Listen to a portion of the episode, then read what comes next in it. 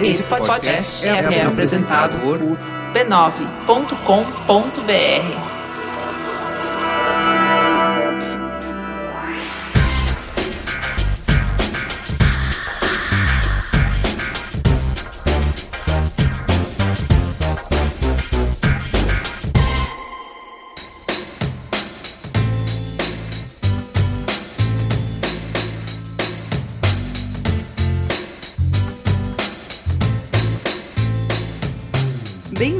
ao Mamilos número 100. Se é a sua primeira vez no bonde da polêmica, relaxa o ombrinho. Aqui não há espaço para provar pontos, o que a gente quer é construir pontes. Nascemos como um espaço de encontro onde pessoas com diferentes vivências e opiniões buscam entender como que alguém bem intencionado e inteligente pode chegar a conclusões tão opostas às suas. Deixa a lacração na porta e vem com curiosidade, de coração e mente abertos. Eu sou a Juva Lauer. Eu sou a Cris Bartz. E hoje vamos falar sobre sistema prisional. Vamos começar com um beijo? Tem beijo para Itapema, em Santa Catarina. O Álvaro, que tá de aniversário. Para Blumenau. Pro interior do Paraná. Para Brasília, em especial pro Jonas. E para Pirapora, em Minas. Como a gente ficou ausente um bom tempo, eu gostaria de agradecer todos os retornos do programa passado, 99. A gente falou de compartilhamento and bebidas. Foi muito legal a discussão que aconteceu, os e-mails que nós recebemos, tudo muito produtivo. Mas a gente destacou aqui que, na verdade, foi muito engraçado vocês irem com a gente. A Lucineide Lima disse: Oi de novo, vocês me desinstalam. Eu vou seguindo a minha vida toda cheia de mim, sou fodona, doutora Ploft. Toma uma cacetada de bigorna ao estilo coiote e papalégua. Tô falando de picho, beba com moderação e Westworld. Tô colocando em dia, descobri vocês há pouco tempo. Ouvir o Divergente quando ele vem com gentileza e conteúdo, tal como no Mamilos, me faz sentir o que o eu lírico fala em eu preciso te ouvir, meu fechamento é você, mamilo. E não preciso nem beber e nem mais ler o Globo. Seu podcast me deu onda. Fazer o quê? Meu céu te ama. Muito bom isso. Deu onda em informação, ampliou o horizonte e alargou a visão. Minha miopia até regrediu. Beijos. Muito bom. Muito bom, né, gente? Eu recebi prints de mamileiros desesperados. Minha namorada não me deixa mais beber. Meu amigo me comprou água para mim. O que que tá acontecendo? Eu não quero ouvir esse programa. Eu fugi desse programa, mas ele me persegue. É. E aí isso aí, continue falando com Mamilos, a nossa equipe tá aí para isso. Edição Caio Corraine, redes sociais Luanda Gugel, Guilhermiano e Luísa. Apoia a pauta, a toda poderosa Jaqueline Costa e grandíssimo elenco e as transcrições dos programas com Lu Machado e a linda Mamilândia. Nessa última semana tem um tanto de coisa nova no ar lá nas transcrições, como por exemplo o programa duplo de consciência negra. Toca lá, lê o conteúdo que também tá muito bacana.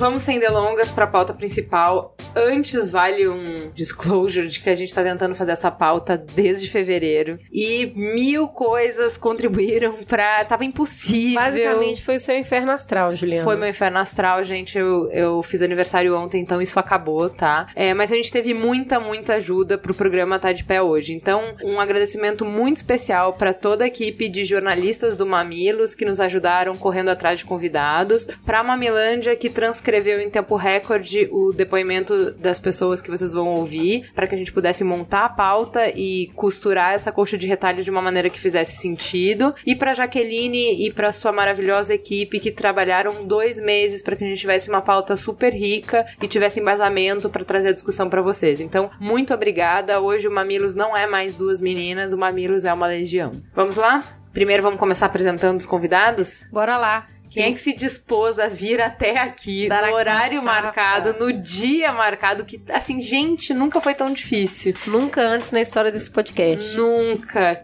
Vamos começar, Lucas, fala de você. Bom, olá, meu nome é Lucas, sou advogado, pós-graduando em Direito Penal e Processual Penal com enfoque em Criminologia. Atuei durante dois anos junto ao Ministério Público aqui do Estado de São Paulo, na Quinta Promotoria Criminal. E nas horas vagas eu faço algumas coisas também que não tem nada a ver tipo com direito. Um podcast tipo um podcast de, de cultura pop. Muito ocidental bom. e oriental, né? Como que é o nome? Projeto X Podcast. Olha aí, muito bem, mais um podcaster na mesa. E quem mais? Ariadne Natal, se apresente, por favor. Olá, tudo bem? Meu nome é Ariadne Natal, eu sou socióloga, doutoranda em Sociologia pela Universidade de São Paulo e sou pesquisadora do Núcleo de Estudos da Violência da USP. No meu mestrado, eu estudei linchamentos, que tem um pouco a ver, acho que em última leve. instância aqui com o tema de hoje. E agora no doutorado eu estou estudando a, a questão da, da letalidade policial e de execuções praticadas por policiais e como que eles justificam esse tipo de ação. Então, é, mas eu tenho, enfim, trabalhado em vários tipos de pesquisa e, e de temas diversos, e o sistema prisional é algo que está sempre, de alguma maneira, relacionado a, a todas essas questões. Né? Bom, vamos começar, vamos direto aos fatos então. Começamos o ano sendo sugados pela barbárie. Em 17 dias, 131 presos morreram em rebeliões. O episódio, além de expor de forma inequívoca como o sistema prisional está completamente fora do controle do Estado, mostrou a extensão da capacidade e a disposição dos criminosos para assegurar seu poder, uma demonstração de força planejada para aterrorizar. Isso trouxe mais uma vez para a arena do debate público opiniões exacerbadas. Tinha que matar mais, tinha que fazer uma chacina por semana, disse Bruno Júlio, o então secretário da Juventude do governo Michel Temer. Major Olímpio, deputado federal eleito em São Paulo pelo Partido Solidariedade, postou: Placar dos presídios, Manaus 56 versus Roraima 30. Vamos lá, Bangu, vocês podem fazer melhor. Do outro lado, aqueles que defendem que construir cadeia não resolve um sistema falido, como Flávia Piovesan, secretária de Direitos Humanos de Temer, e como Carmen Lúcia, que defendeu que um dos caminhos para mitigar a crise está justamente na direção oposta, em soltar presos. No auge da crise, a ministra pediu que os tribunais dos estados fizessem um esforço concentrado para acelerar a análise de processos de presos, julgando quem ainda está na cadeia provisoriamente, com o objetivo de desafogar o sistema carcerário. Na prática, uma realidade aterroradora. A Organização Mundial de Saúde classificou a violência do Brasil como epidêmica, com uma taxa de 15,5 homicídios para 100 mil habitantes, e pediu providências. Os representantes públicos atuaram em duas frentes, como de costume: leis penais cada vez mais severas, Considerem que a gente teve 150 novas leis de 1940 a 2003, sendo 72% de agravamento do castigo penal, então essa é a ferramenta que a gente geralmente usa quando a criminalidade aumenta, e encarceramento massivo, inclusive para autores de crimes não violentos. O foco no encarceramento funcionou, ao menos no que tange ao aumento da população carcerária. De 90 mil detentos em 1990, chegamos a mais de 600 mil internos, um impressionante aumento de mais de 590% em menos de 30 anos. A medida, entretanto, não atingiu até o momento que deveria ser o seu objetivo, que é diminuir a incidência dos crimes. A população está cada vez mais encarcerada e assustada, atrás de grades e sistemas de segurança mais sofisticados. Os presídios são fábricas de ódio e organização criminosa, os policiais e servidores estão acuados, sem infraestrutura mínima para trabalhar e sem perspectiva de melhora. E os políticos seguem sem compromisso de resolver o problema, usando um dos assuntos mais sérios da política pública como plataforma de promoção pessoal. Afinal, prendemos demais ou somos o país da impunidade? Prender resolve? Como prender? A gente precisa reformar o sistema prisional ou destruir ele? Quais são as alternativas? E a gente vai começar a falar sobre isso. A gente vai dividir, assim como o programa de consciência negra, esse programa em duas partes. A primeira parte a gente vai problematizar, então vai apontar quais são os problemas, e na segunda parte a gente vai tentar pensar sobre outros modelos e tentar pensar caminhos e soluções como sair desse atoleiro. Primeiro a gente começa com o coach da Débora Ferreira, que é psicóloga com formação em psicanálise e pós-graduação em elaboração e gestão de projetos sociais internacionais e gestão pública. Ela faz atendimento na penitenciária estadual de Charqueadas, que é uma penitenciária de segurança máxima. Porque se a gente para para pensar e, e analisar, né, a política de segurança pública nesses últimos anos tem se transformado, se traduzido em encarcerar as pessoas, né? A única proposta de política de segurança pública que tem se apresentado. Então, esse hiperencarceramento é uma das maiores distorções que temos, né? Porque o próprio sistema prisional não acompanhou e não dá conta, não suporta esse número indiscriminado de encarceramento que vem ocorrendo, né, nos últimos anos, assim, não dá conta de forma estrutural, de RH, enfim, de todas as formas em geral. Então, acho que essa com certeza é a grande distorção que temos hoje. Agora a gente vai escutar um depoimento do Luiz Augusto Barqueiro Neto, juiz de direito, titular da segunda vara criminal de Limeira, também juiz de execuções criminais em Limeira e juiz do Departamento de Execuções Criminais da região de Campinas. Ele está na carreira há 20 anos e trabalha desde 97 em outras áreas da esfera criminal, como juiz criminal. Ele também atua como juiz de execuções criminais, trabalhando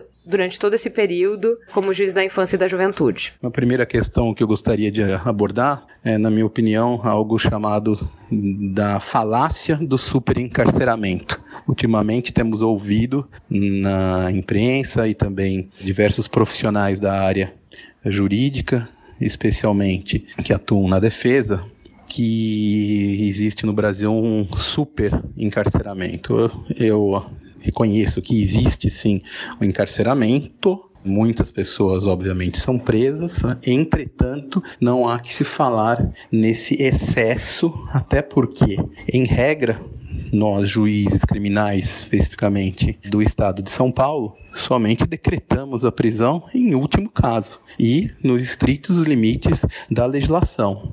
Vale lembrar que, desde 1995, especialmente em razão da lei dos juizados especiais cíveis e criminais, a lei 9099/95, várias medidas chamadas de despenalizadoras foram tomadas.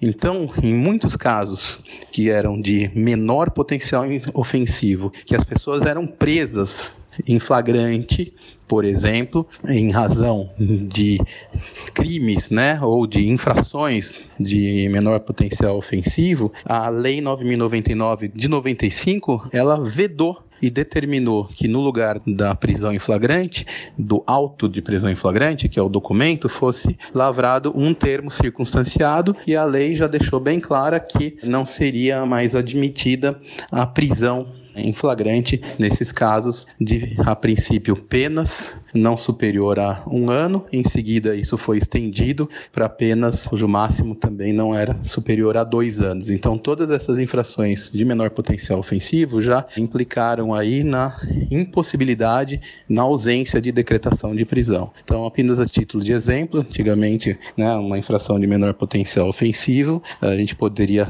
citar, inclusive, até o antigo artigo 16 da Lei 6368/76, que era a antiga lei de tóxicos. No caso, uma pessoa que é, entre aspas, chamada de usuária, antigamente, antigamente essa pessoa que portava droga para uso próprio, ela era presa em flagrante, ficava efetivamente presa. A partir de 2001, especialmente, tá? Mas seguindo a onda de despenalização de 95, essa pessoa, né, o portador de droga para uso próprio deixou de ser preso. E depois, em razão de outra modificação da lei de tóxicos, a prisão do, entre aspas, usuário, ou seja, do que porta droga para uso próprio, foi absolutamente vetada. Então, de cara, existe uma crítica hoje em dia, a meu ver, equivocada de que muitos, entre aspas, usuários, tá, são ou estão presos no sistema prisional. Isso é uma mentira, isso é uma falácia, isso não acontece. Não existe nenhum um usuário, né, que vai preso em razão de vedação expressa da legislação que está em vigor. Quem é preso hoje em razão de envolvimento com droga, os traficantes. E ainda assim, em razão de novos entendimentos aí, especialmente do Supremo Tribunal Federal e recentemente o STJ também acolheu esse entendimento do Supremo, aqueles eh, traficantes, né, aqueles presos em razão de tráfico, que são primários, que não têm qualquer relação com criminalidade organizada, né, que comprovam, óbvio, o endereço certo, não têm antecedentes alguns, essas pessoas, esses traficantes, eles têm a oportunidade de responder todo o processo em liberdade, ainda que exista uma ou outra decretação de prisão, ou ainda que sejam presos em flagrantes, eles têm sido colocados todos em liberdade pelos tribunais, né? E se não pelo tribunal, pelos tribunais de justiça, pelos tribunais superiores.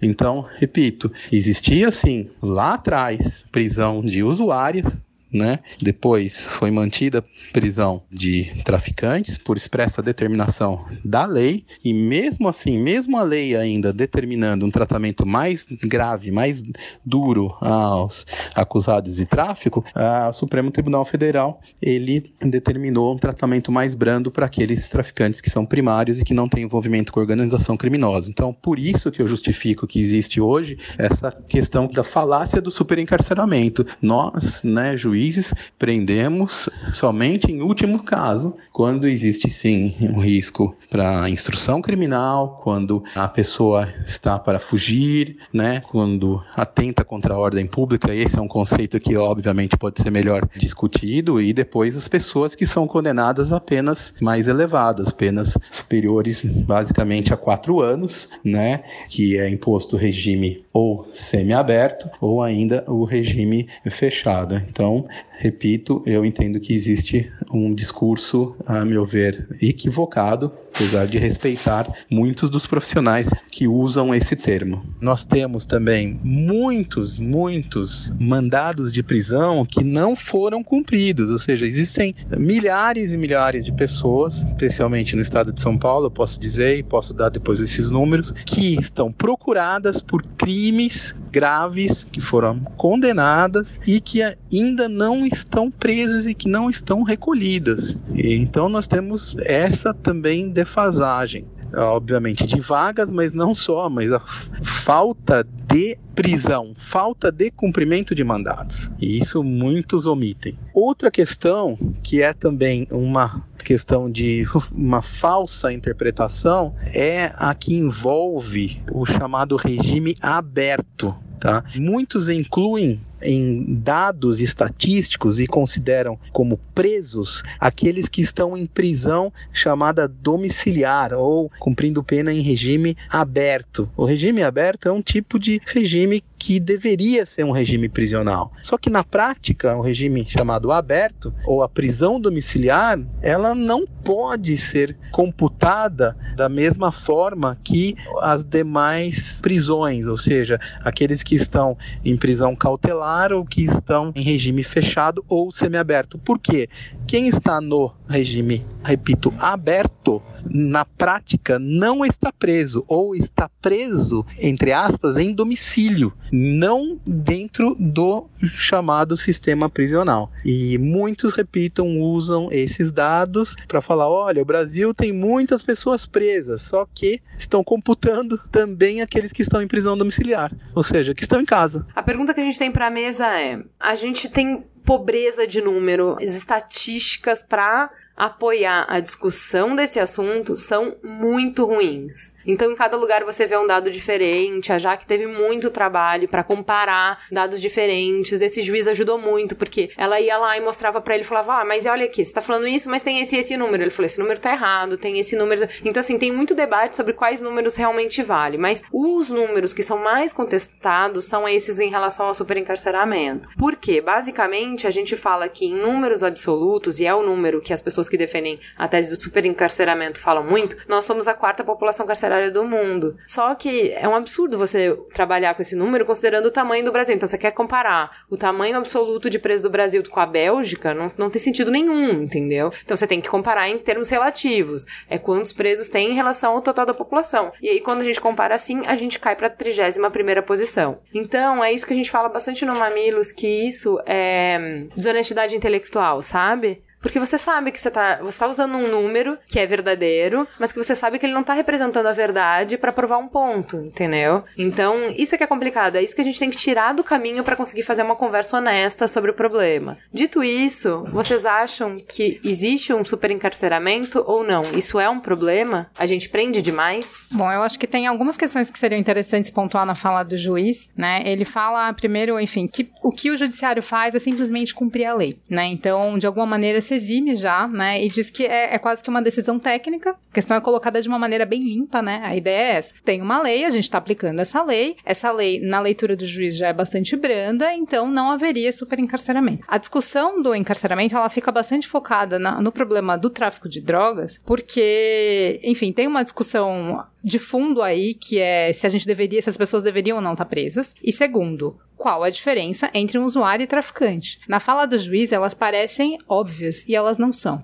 na realidade elas não são, e na hora, e na, na hora de aplicar a lei, né, ele fala, bom, quem é traficante fica preso, quem é usuário não fica preso. Parece óbvio. Mas como é que a lei define quem é usuário e quem é traficante? A gente teve uma fala bastante elucidativa do, do, do nosso atual ministro da Justiça, uma fala catastrófica, a coisa de uma semana atrás. Ele fala que ele sabe essa diferença olhando nos olhos das pessoas. Se ele olhar no olho, ele sabe quem é o traficante e quem é o usuário. Porque o que, que é? O que, que é a diferença? O que, que é olhar no olho? E ele, e ele deu exemplo. Ele falou: bom, se eu eu pego um estudante, né, jovem, eu sei que é um usuário ele tá subentendido ali, branco, de classe média, eu sei que é um usuário. Agora, eu olho no olho e aí eu sei aquele que quer fazer mal, eu sei quem é o mal. Então, quer dizer, ele, ele retomou uma teoria aí, é lombrusiana, de dizer que a partir das características físicas de uma pessoa, você consegue identificar a intenção dela, se ela estaria mais propensa a cometer um crime, né? É, é uma atrocidade. Mas, enfim, é para além disso, como é que a lei define quem é traficante e quem é usuário?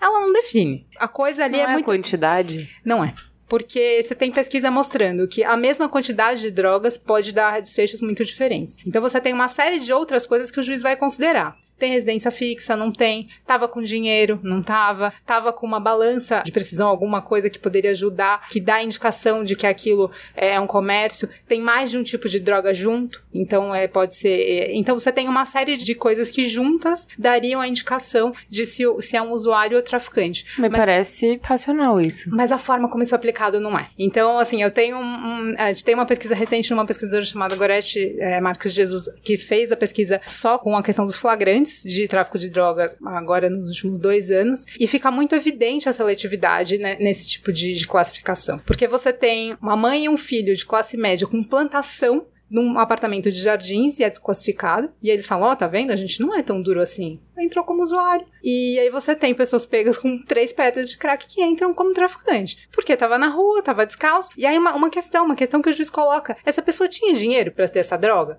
Essa droga é cara. Se ele é pobre, ah, tem coisa aí, tá traficando. Ele não teria condições de ter isso. Então você tem uma série de outras questões que são colocadas. Já, ele não tem residência fixa, é estranho. Ele, ele tá fazendo isso para ganhar alguma coisa. Ou até a ideia de se ele não tem residência fixa, então é melhor manter ele presos. Então então você tem uma, uma série de questões que vão ser colocadas ali que estão para muito além dessa classificação. O que, que é usuário e traficante e como é que isso é operacionalizado? Só uma questão, você perguntou sobre a quantidade. É, na verdade isso, era uma discussão uma... anterior à questão é... de prisão seletiva. A questão da quantidade é uma discussão muito grande no ramo jurídico pelo seguinte: qual o problema que se entende em definir uma quantidade? É você criar saída para o traficante. Então, se você fala, olha, são 500 gramas, ele anda com 499. Essa é a posição crítica. Por que, que você não pode colocar uma. Por que, que a lei brasileira escolheu não colocar uma quantidade? Fala, olha, é um quilo, são dois quilos, são tantos ependoff, são tantos sacos. para realmente não criar essa. Não, peraí, eu tô 499 gramas, eu não sou traficante. A lei fala que é 500, então não sou. Por isso ele cria esses mecanismos que são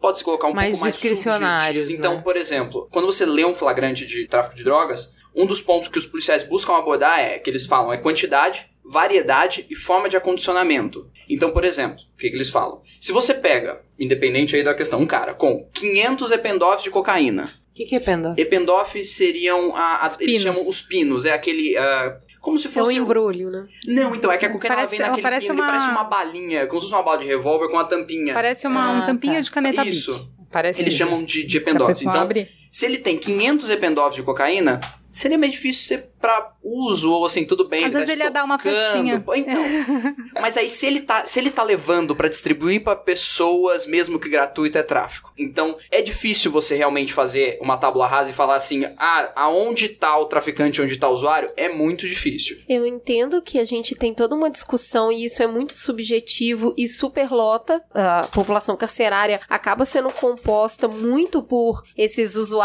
barra traficantes. A gente tem a esmagadora maioria dessa população carcerária composta por furto, roubo e tráfego. E menos de 2% por homicídio. Então isso é bastante assustador quando você percebe que na verdade essa população gigantesca, elas oferecem menos risco à vida teoricamente, tá? Vamos, vamos falar risco violento, do que os que estão soltos. Mas a pergunta que eu queria fazer para vocês pode soar bastante estranha, mas foi um. Como a gente começa a trabalhar com dados, eu acho que não deixa de levantar esse questionamento. Nós temos mais de 210 milhões de pessoas hoje no Brasil. Uma população carcerária de. Vamos colocar um número ruim acima do que foi colocado aqui, 700 mil presos, é uma superpopulação? Ou a nossa população cresceu demais e o contingente de sistema penitenciário não conseguiu acompanhar o crescimento da população? É uma população gigantesca? Tem um número interessante que eu estava pesquisando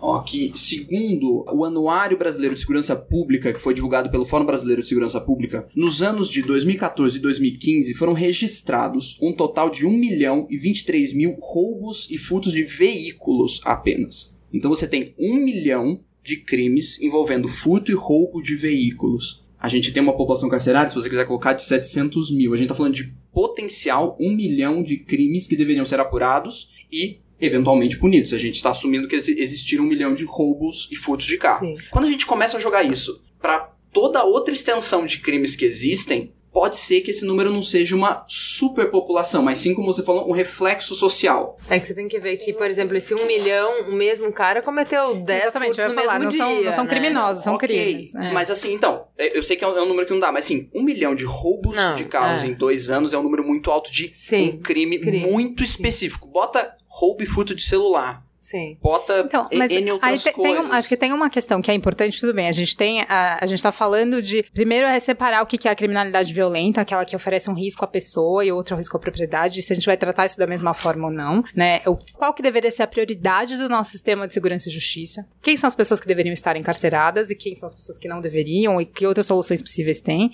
né? Essa é uma, uma questão a ser colocada. E outra, punir, prender, tem alguma relação com prevenir? Se você prender mais pessoas, você vai ter menos crimes? Essa parece ser uma relação que é feita de maneira muito direta, mas que a gente precisa problematizar. No caso, por exemplo, de tráfico de droga, de roubo de carro, você está falando de uma rede criminosa organizada. Não são pessoas que saem. Porque você precisa. Você vem de um lugar e vai para outro. A gente está falando de produtos Sim. que tem que ter, estão dentro de, um, Todos de uma. os dois são produtos, são tem produtos, que ter uma rede. Exato, tem, uma, tem uma rede em volta. Você prender o cara que passa a droga ou o cara que vai lá e rouba o carro, ele é ponta da cadeia a gente sabe que ele é só mais um. E você prender esse, vai vir outro, vai vir outro, vai vir outro, porque essa é uma oportunidade de mercado para começar, né? Você tem lucro nisso, então vai ter, você vai ter bucha Incentivo, de canhão para é. continuar indo lá. Você não vai resolver. Então, pensar as soluções para os problemas de segurança pública a partir da prisão, e principalmente esse tipo de prisão, que é uma prisão baseada no trabalho da polícia militar e de flagrante. Não é uma prisão baseada em investigação. Não é uma prisão baseada em desmobilizar as redes que estão por trás. Então você não está resolvendo problema nenhum, você está criando outros. Porque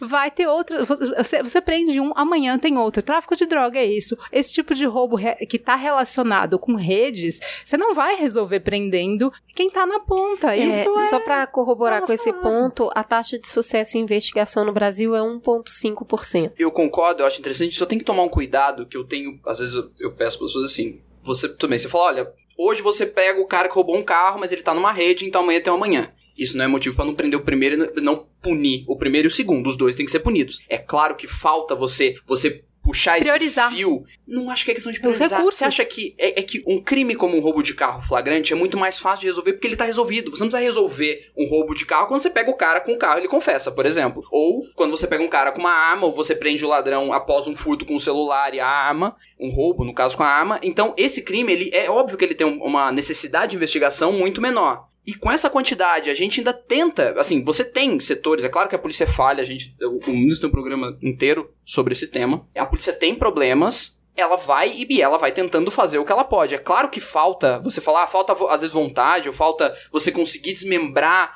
muitas das cadeias criminosas foco. que envolvem roubo de carro. É foco, mas esse cara ele não pode deixar de atender os um milhão de roubos de carro que tem dois anos. Se você vai na delegacia registrar um roubo de celular, você tem outros 10 na sua frente que vão tentar registrar. A gente sabe que falta contingente, que falta aparato para esses caras. Você vê tudo isso, é, é, então tudo é um, é um grande problema. Assim. Mas isso é uma decisão política. Por que, que a, a Polícia Civil está esvaziada e a Polícia Militar cada vez mais é fortalecida no sentido de ter mais recursos para fazer ronda, para fazer policiamento ostensivo, porque essa tem sido a base do sistema de segurança pública. E essa é a porta de entrada para o sistema prisional. São escolhas, essas são escolhas políticas. A gente tem uma população de quanto? De mais de 210 milhões de pessoas. E a gente tem uma população carcerária de 700 mil presos ou privados de liberdade. Vamos colocar aí até um número maior do que o que a gente tem. Isso significa que tem muita gente presa? Quando a gente discute o super encarceramento, o primeiro ponto básico é esse: tem gente demais presa, por isso que o sistema tá falido. Isso é um fato baseado em números?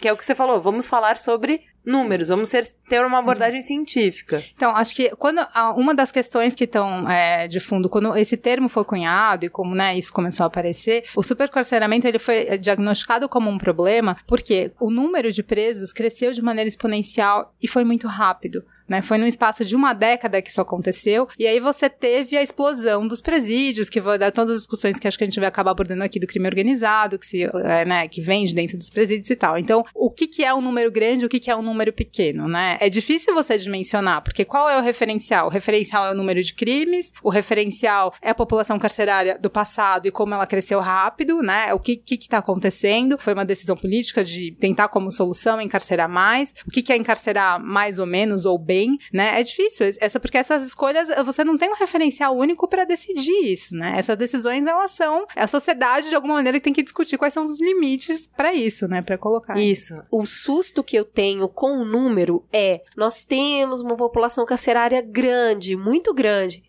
Só que quem deveria estar preso não está. É, exatamente, porque é uma questão de prender muito e prender seletiva. mal, né? É. Então a Natália Lago, ela é doutora em antropologia social pela USP, vamos escutar um pouquinho do que ela diz. Acho que vale começar dizendo que o Brasil prende muito, né? E que a justiça é seletiva na criminalização. Acho que esses são pontos que têm efeitos no aprisionamento de homens e de mulheres. As mulheres e homens presos hoje são geralmente pobres, negros, jovens com baixa escolaridade, ou seja, a malha carcerária não captura todas as pessoas da mesma maneira. E essa seletividade é bastante perversa quando a gente fala do tráfico de drogas, que é o crime que mais prende mulheres. O encarceramento feminino cresceu, de fato, muito nos últimos anos e com mais velocidade do que o encarceramento masculino, inclusive. Esse aumento das prisões de mulheres tem a ver com a política de guerra às drogas, né? E com a lei de drogas de 2006, que é a lei 11.343/2006. Essa lei deixa para a polícia a decisão, né, e para o juiz a decisão de separar quem é usuário e quem é traficante. E abre bastante espaço para decisões que são enviesadas, né? E aí, enviesada, eu tô querendo dizer, o critério acaba passando pelo local onde foi feito o flagrante da polícia, qual a classe social do suspeito ou da suspeita, né? Qual é a cor, ou seja, né, tá super propensa a acusar pessoas pobres e pessoas negras. Muitas vezes a polícia, o policial que lavra, né, o boletim de ocorrência é o único, a única testemunha do processo. Né? Então, a palavra da polícia vale aqui também, vale para condenar uma pessoa por tráfico de drogas. E hoje, né, mais de 60% das mulheres elas estão na prisão porque foram ou acusadas, né, são presas provisórias, ou porque foram condenadas por tráfico de drogas. Esse tráfico pode significar um envolvimento mais e menos profundo com um mundo do crime né? Mas também pode significar um envolvimento bem lateral com esse mundo do crime, né? Porque a participação nesse tráfico pode ser muitas vezes um bico, uma forma de trabalho, né? E quando essa mulher é presa, ela é substituída com facilidade. Esse aprisionamento por tráfico também pode criminalizar quem compra substâncias para consumo próprio, né? Ou seja, muitas vezes são mulheres que são usuárias de drogas, né, que vêm sendo presas com traficantes. São presas com pequenas quantidades e acabam sendo enquadradas como traficante pelo policial, pelo juiz, que eu falei no começo da resposta. Assim. Outras mulheres que são presas por tráfico, né, acabam sendo flagradas com pequenas quantidades de substâncias quando elas tentam entrar nas prisões como visitas para levar essas substâncias para os familiares que estão presos. Ou seja, a gente não está falando aqui de grandes traficantes, né? A gente está falando de mulheres que têm envolvimentos mais ou menos esporádicos com o varejo de drogas, que muitas vezes consideram esse envolvimento um trabalho como outro tipo de trabalho, como um bico, enfim, não são grandes traficantes, né? E considerando o que leva essas mulheres à prisão, né? Eu acho que é muito importante frisar por um lado, a perversidade dessa política de guerra às drogas e o modo pelo qual essa política prende seletivamente, né? Dito isso, a pergunta então para a mesa fica a população carcerária, ela estatisticamente tem cor e tem classe social. A discriminação está em quem faz as leis e aí penaliza com maior rigor crimes contra patrimônio do que contra a vida, por exemplo, em quem executa a lei, que é o policial, o juiz, quem tem poder discriminatório e reforça estereótipos e desigualdade, ou tá tudo misturado? Esse problema tá em ambos. Como vocês percebem isso? Essa questão ela é, ela é muito interessante porque ela passa por um retrato da sociedade. Ela passa por um recorte que você faz e entra na questão de desigualdade social, entre outras coisas. Um conceito muito interessante que a gente tem dentro da criminologia é o da anomia, que é a anomia do Robert Merton, que é um sociólogo americano, que ele falava o seguinte: que para ele a nossa cidade tem um problema, que é a dissociação entre as, as aspirações culturalmente prescritas e os caminhos socialmente estruturados para a realização de tais aspirações. Resumindo, o que isso quer dizer? Você tem um objetivo e nem todos chegam nesse objetivo. Uhum. O que, que isso acontece? A gente tem uma sociedade que ela é voltada para o acúmulo de capital e trabalho. Então, é acúmulo de capital por meio do trabalho. Todo aquele que não se enquadra nisso, ele tem que ser separado de alguma forma. De formas que são mais singelas, como por exemplo, por que você não trabalha? É porque você é estudante? Ou é porque você, por exemplo, é um padre e não trabalha? Ou porque você está doente, então você tem que melhorar para voltar? Ou porque você é louco, então você vai ser tratado? Ou então você é criminoso? Tanto que a gente tinha, a gente tem no Brasil até hoje a vadiagem. Tá previsto em lei, não é aplicado, mas você tem ainda punição para aquele que é considerado vadio, que é a pessoa apta ao trabalho que não faz por qualquer motivo. Não se aplica, os juízes não aplicam isso mais por motivos óbvios. Mas, mas tá escrito lá, tá né? Tá escrito lá e ninguém revogou.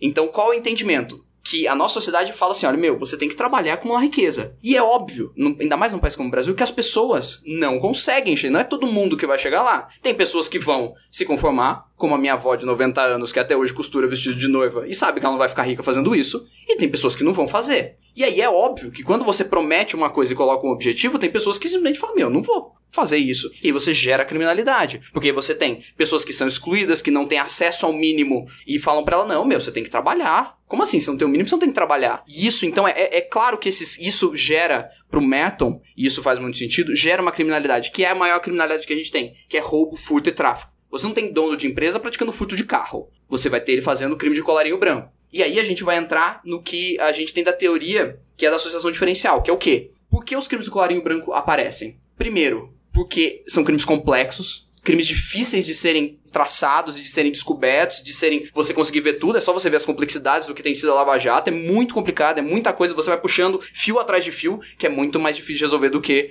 o tráfico da esquina, que você chega, olha, vê, o policial já pega e faz o flagrante, ou do roubo de carro. E Além disso, a gente sabe que a punição demora e a pena não é tão alta. Tem um dado interessante que é o seguinte: eu vou fazer pergunta para vocês e vocês me respondem. Cris, por exemplo, o que, que, é mais grave? Eu sair daqui hoje e até Americanas e furtar um celular de mil reais ou eu sonegar 20 mil reais de imposto? Todos dois são crime contra o patrimônio, né? E a, a, preocupação que eu tenho hoje, sinceramente, é muito mais com o crime contra a vida. É o crime que, que agrega violência. Não, mas eu furtei, eu não fui violência. Eu entrei no Americanas, tinha um celular no display, eu peguei e saí correndo. E eu soneguei 20 mil reais de imposto. É, sonegar 20 mil reais de imposto por causa do valor absoluto do patrimônio. E aí, uma escolha interessante do nosso legislador, que eu acho que é onde tem parte do problema, que é o seguinte: hoje, dificilmente você vai conseguir falar de bagatela de um celular de mil reais no judiciário. Você tem bagatela, por exemplo, o cara que furta uma coisa de 10 centavos, um real, dois reais, até eles falam até, tem gente que bota no teto do salário mínimo. Mas você não vai conseguir falar para um juiz que isso é bagatela. Em compensação, se você pegar a portaria número 75 de março de 2012, fala que não serão inscritos na dívida ativa e não, será, não terão qualquer tipo de ajustamento de processo de execução fiscal os débitos cujo valor totalizado seja igual ou inferior a 20 mil. Ou seja, se você deve, se você sonega até 20 mil, a fazenda nem vai atrás de você, não vale a pena.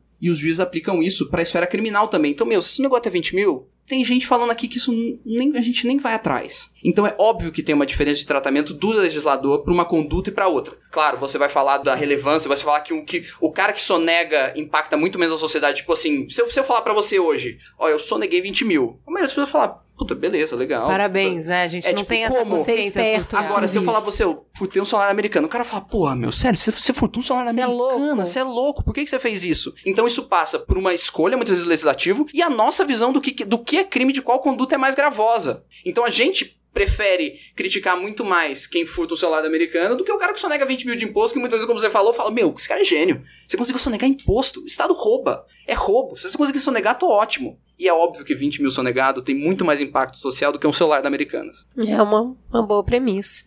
Com relação à questão da, da forma como está colocado aqui, eu acho que os dois, né? Óbvio que tanto a, a, polícia quanto o judiciário têm uma contribuição com relação a qual é o perfil das pessoas que são presas, né? Então, as leis, quando elas são escritas, em tese as leis são iguais para todos, né? Mas dependendo da forma como elas são escritas, aí, aí o exemplo que ele deu, né? A questão de o que, que é considerado um crime grave ou não, e aí isso de alguma maneira está de, determinando que tipo de criminoso vai praticar cada um desses crimes, né? E aí depois isso tem relação com a forma como eles vão ser flagrados, né? A polícia que vai atrás, no caso, a polícia militar ostensiva que vai atrás do, do criminoso comum pé de chinelo, né? Desse cotidiano. E enquanto se você tem outros tipos de crime que podem ser mais graves, ela, eles vão estar cercados de outros tipos de coerções que não, não são da mesma natureza e não são coerções físicas, por exemplo, como no caso da polícia militar, né? E aí, e quem executa a lei? Então você tem esses três, quem faz a lei ou como a lei é feita e quem aplica tanto da polícia quanto do judiciário para chegar numa, a, numa resposta a respeito da discriminação discriminação. No caso, por exemplo, como a entrevistada deu uma série de exemplos se relacionando ao tráfico de drogas, como a gente já falou aqui.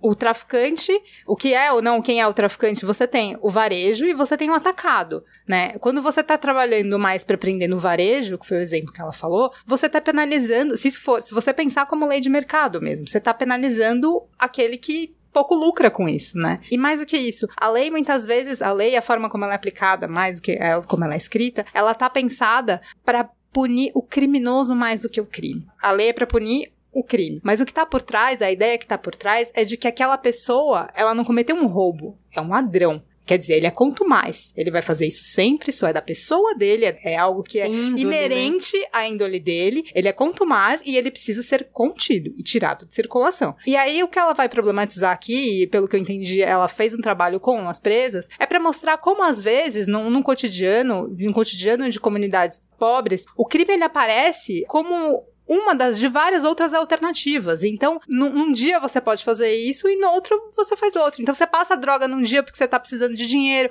ou porque faz parte da, das conexões ali. Então, você embalar a droga ali enquanto você tá conversando com a comadre de outra coisa, você é, fazer um corre, como dizem, ou coisas desse tipo. E, mas, ao mesmo tempo, ali no outro dia você pode fazer um outro tipo de trabalho. É, é só um trabalho como outro qualquer, né? Em algumas situações, principalmente a questão do tráfico, porque a questão do tráfico, acho que é interessante, a gente tem voltado ela o tempo todo, porque é ele uma parte da origem do, do encarceramento e das questões que, né, que discutem como resolver tão nisso, porque ele é um crime contra a sociedade, é um crime sem vítima, né? A Na vítima verdade, é um... é, pelo código, ele é contra a saúde pública. Saúde Esse pública, é o bem é um... jurídico tutelado que, tá sendo... que, o tráfico de drogas ofende, né? Então, todo crime no nosso, no nosso código, ele tem um bem jurídico, ou seja, o, o furto patrimônio, o tráfico de drogas é a, a, saúde. a saúde pública. E então, aí tem discussões sobre se que todo mundo que tá que é fumando também, tá também tá tentando contra ou ela. com um carro, ou com um carro que polui, ou com uma indústria que polui de alguma maneira também, né, em alguma Super medida. Atentado. Você pode estar, ou sei lá, agrotóxicos. Ambiental, um crime é. ambiental, por exemplo. Mas tem, tanto que tem outros crimes, por exemplo, como, ah, você, um crime que é, é tipificado muito grave é você fazer adulteração, por exemplo, de produtos cosméticos. Então, por exemplo, ah, você tem um creme, e aí você fala, meu, vou colocar uma coisa nesse creme um pra não... Formalzinho.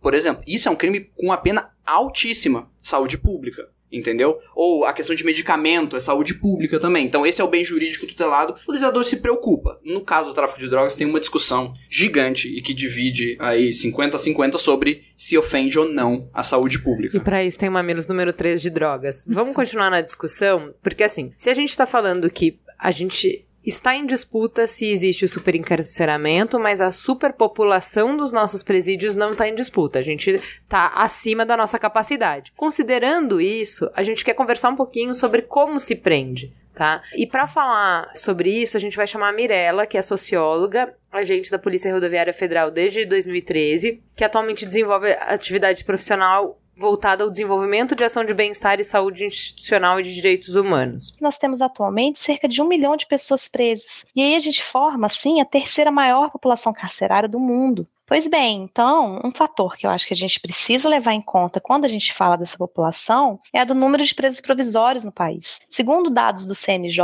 o Conselho Nacional de Justiça, atualmente a gente tem cerca de 246 mil presos provisórios no Brasil. Isso quer dizer que cerca de um quarto da nossa população carcerária está presa sem ter sido condenada por uma sentença transitada em julgado. Quer dizer que uma a cada quatro pessoas presas não foi condenada em definitivo pelo judiciário. E olha que eu estou falando da média nacional, porque porque no Amazonas, por exemplo, esse número chega a 66% da população carcerária do estado. Quer dizer, lá a gente tem mais preso provisório do que preso definitivo. O senso comum diz que a gente prende pouco, pega o mito da impunidade. Em qualquer entrevista que você fizer com um policial, você vai escutar o desânimo que dá eles arriscarem a vida, prenderem em flagrante delito só para ver, entre aspas, o bandido solto alguns dias depois. A sensação pavorosa de enxugar gelo. Então, assim, afinal de contas, a gente prende muito ou pouco. A regra tá frouxa, facilitando quem burla a lei escapar, ou a gente tem um estado de exceção que não respeita os direitos individuais?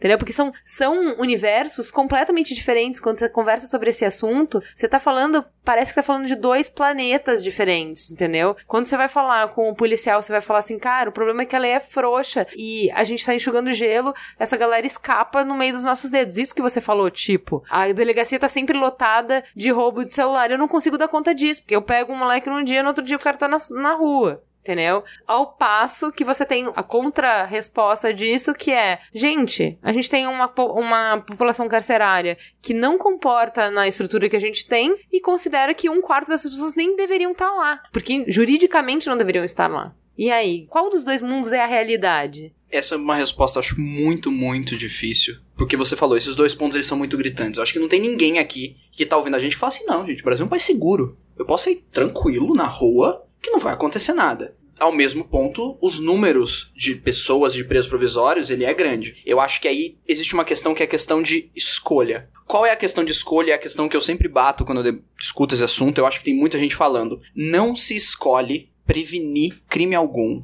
não se previne crime porque ninguém estuda a prevenção de crime, ninguém se dispõe a fazer prevenção de crime. Então é óbvio que vão acontecer. Se você não previne, acontece. Aí se você aí quando acontece, o Estado vai tentar fazer o máximo possível para punir ou, ou, né, assim, o, esses crimes, falando remediar. desses crimes, remediar. Aí você tem, por mais que você fale, você tem um, um, Estado que tem problemas, então você tem o judiciário que é abarrotado de trabalho, você tem falta de condição hoje. É, tempo atrás saiu uma notícia que, por exemplo, de servidores, não de juiz, mas assim, de, de escreventes do TJ de São Paulo tem um déficit de 3 mil. Escrevente é o cara que faz o processo andar. O processo, quando fica parado no canto, é porque não tem um escrevente para ajudar, porque o juiz não pode pegar todos os processos um a um e fazer todas as burocracias, vamos colocar assim. Então você tem juiz fazendo audiência todo dia, você tem processo cada vez mais processos chegando, e você, por uma questão de custo, obviamente, de gasto, você não consegue dar vazão para esse número de processos, e aí vem a questão do preso provisório. Por que tem muito preso provisório? Porque você não consegue dar vazão para julgamento, você tem milhões de julgamentos em São Paulo todos os dias. E a gente tá falando de São Paulo, que é um estado que tem muito investimento, que o judiciário tem muito dinheiro, o Ministério Público tem muito dinheiro. Quando você coloca os dados.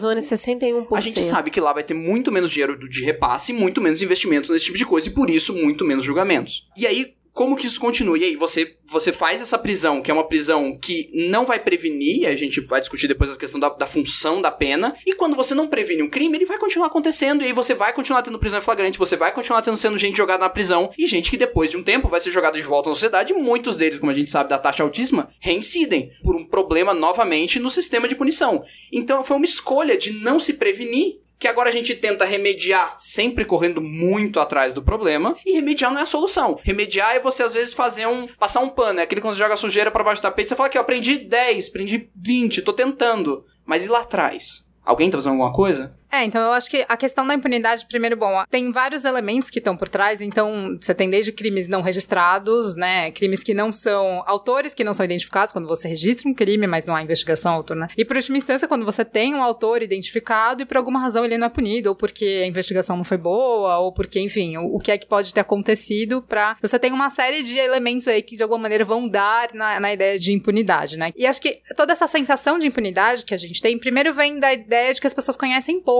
o sistema carcerário, conhecem pouco o trabalho do judiciário, acho que tem a, a ideia de que nada está sendo feito. E aí, quando você olha pra cadeia, você fala, ué, mas o que esse monte de gente tá fazendo não aqui, fecha, né? né? A conta. Parece que a conta não fecha. Por quê? O pressuposto é, ah, se eu prendesse muito, aí eu não teria crime. Então, a ideia da impunidade vem de, ah, eu tenho muito crime porque eu tenho muita impunidade. Se eu começar a punir mais, eu vou ter menos crime. Então a, a relação é como se fosse uma relação é, direta. É, direta entre as coisas. E aos poucos a gente vai vendo que não é. Né? Então qual que a, o que a gente vê que é um problema não é é só a, o fato de punir muito ou punir pouco, é de punir mal. Então você tende a punir crimes que não necessariamente deveriam estar tá sendo preocupação ou foco como prioritários, e as coisas que são realmente graves, e aí a gente acho que tem que bater muito na tecla de que a prioridade deveria ser crimes contra a pessoa e crimes violentos. Essas são as coisas que deveriam preocupar mais e que deveriam ocupar, né, o trabalho da polícia na maior parte do tempo. Esse deveria ser o foco, é uma questão de priorizar. Tá, mas aí tem o que o Lucas já até soltou aqui da bagatela, que é o princípio da insignificância,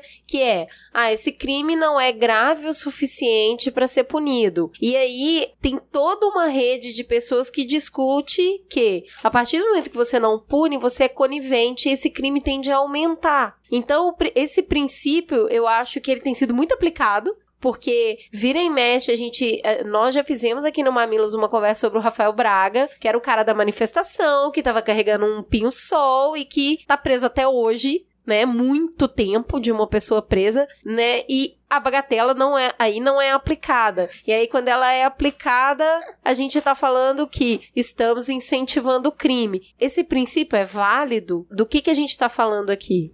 Juridicamente tem uma discussão, juridicamente sempre tem uma discussão e tudo sempre vai ser depende do mundo do direito, mas a questão, qual o problema da, da bagatela? A bagatela ela não é, não tem lei, não existe nenhum texto legal que defina até onde vai a bagatela. A bagatela foi um. É, ela realmente é, ela é, um, é um. A gente chama de princípio, mas o princípio ele não tá escrito, que vem de razoabilidade e proporcionalidade. Eu falar para você que eu vou punir por furto o cara que leva embora daqui uma tampa de caneta soa desrazoável. Não, não me parece razoável.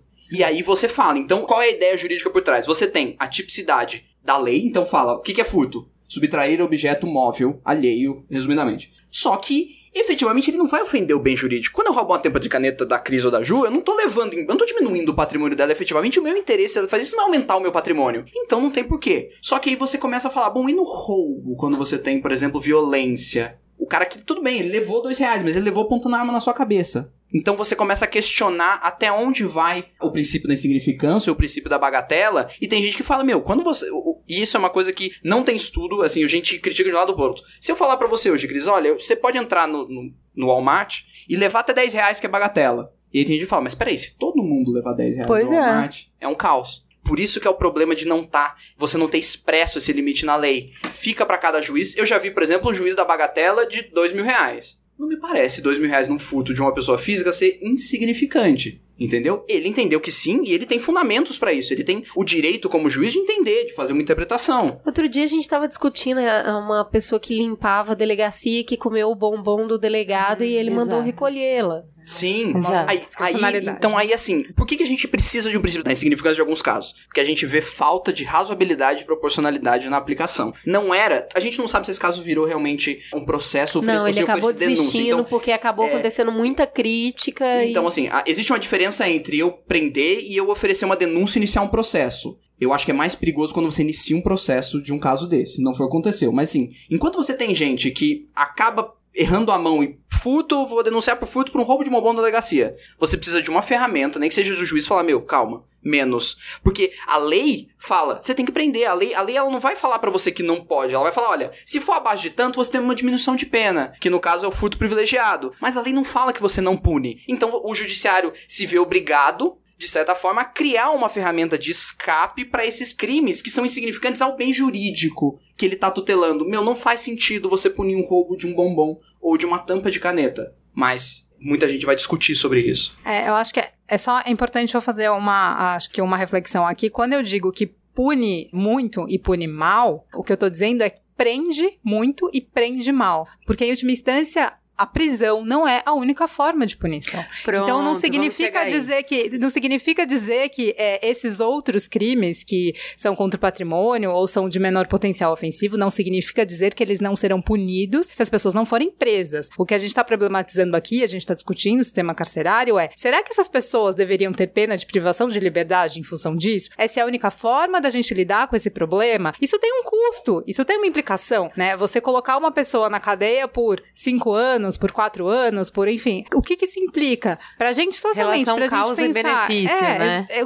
é, primeiro, a gente, é, eu acho que cada vez mais a gente vai precisar discutir isso, é se a gente consegue prevenir crime com esse tipo de pena, né? É, a gente não tem sido bem sucedido nisso. Você coloca, ah, o discurso é aí que eu levanto a bola para o nosso criminologista para discutir, é a questão da certeza da punição e da severidade da punição, né? Então, o que, o que pode ter mais impacto? É, são penas duras? Já, se eu colocar uma pena de morte, aí as pessoas vão deixar, elas vão pensar duas vezes antes de cometer um crime. Porque você tá partindo do pressuposto que o criminoso faz uma escolha racional, ele pensa, hum, acho que vou cometer um crime. Qual que é, hum, qual que é a chance? Quanto tempo eu vou ficar preso se eu cometer esse crime? Vale a pena, não vale? Ele faz a conta e ele vai lá, ou ele faz uma conta de qual, qual é a chance de eu ser pego e punido se eu cometer esse crime. Então, é, o que que, quais são, né, a, e você tá partindo do pressuposto que existe uma racionalidade por trás e que ele faz uma série de escolhas a partir de quais são os elementos que tem para tomar essa decisão. A coisa não é bem assim na realidade. Então, não, se você aumentar as penas, deixar as penas mais duras, etc, e aí prender pessoas, prender muito, você não tem garantia de, do poder dissuasório disso. Você não tem garantia de que as pessoas vão deixar de cometer crimes por isso. Eu só queria aproveitar ainda esse bloco que a gente está falando sobre como que a gente faz esse senso comum aí de prender pouco ou a gente prende muito, porque quando a gente olha para o sistema carcerário e quando a gente vê qualquer matéria, qualquer foto que sai, quando você olha para aquelas pessoas, você vê que elas oferecem um risco muito pela condição social que elas são colocadas.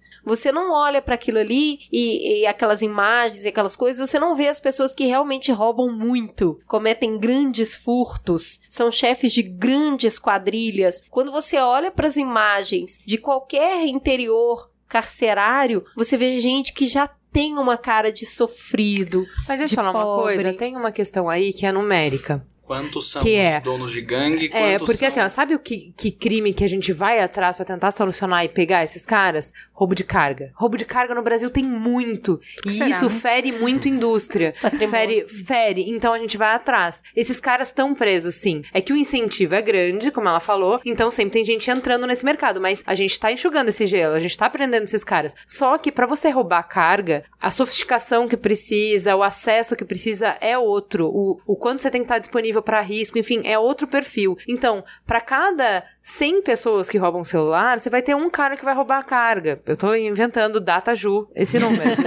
Mas é por isso que na, então assim, também tem algumas coisas, algumas correlações que não dá para fazer, entendeu? Não é que eles prendem pouco crimes grandes, é que crimes grandes acontecem em menor proporção do que crimes pequenos. É, eu acho que isso. na verdade os crimes grandes acabam utilizando muitas vezes essas pessoas que acabam sendo as, as pessoas presas. A sensação que eu tenho quando eu, eu olho para esse quadro visual que nos é colocado é que a gente gente tá prendendo o ladrão de galinha e tá deixando realmente as mentes pensantes por trás das coisas realmente que, que causam prejuízo ao patrimônio, aí eu tô falando de grande prejuízo ao patrimônio sem punição. A sensação que eu tenho é essa. Aproveitando que a gente está falando sobre. A gente já discutiu um pouco sobre quantidade de aprisionamento, vamos qualificar um pouco esse aprisionamento. Então, se a gente discute se estamos prendendo o suficiente e a questão maior é se estamos prendendo bem, quem a gente prende, o que a gente faz depois de preso, se isso está funcionando, se tem alguma função, a gente precisa conversar um pouco sobre o descumprimento de lei de execução penal e para isso a gente vai trazer de volta a Mirella, que a gente já conversou da Polícia Rodoviária Federal. A gente tem aqui a lei de execução penal, que é uma lei orientada pelo respeito aos direitos do preso e para sua reinserção social. É uma lei que reflete o entendimento de que a dignidade da pessoa humana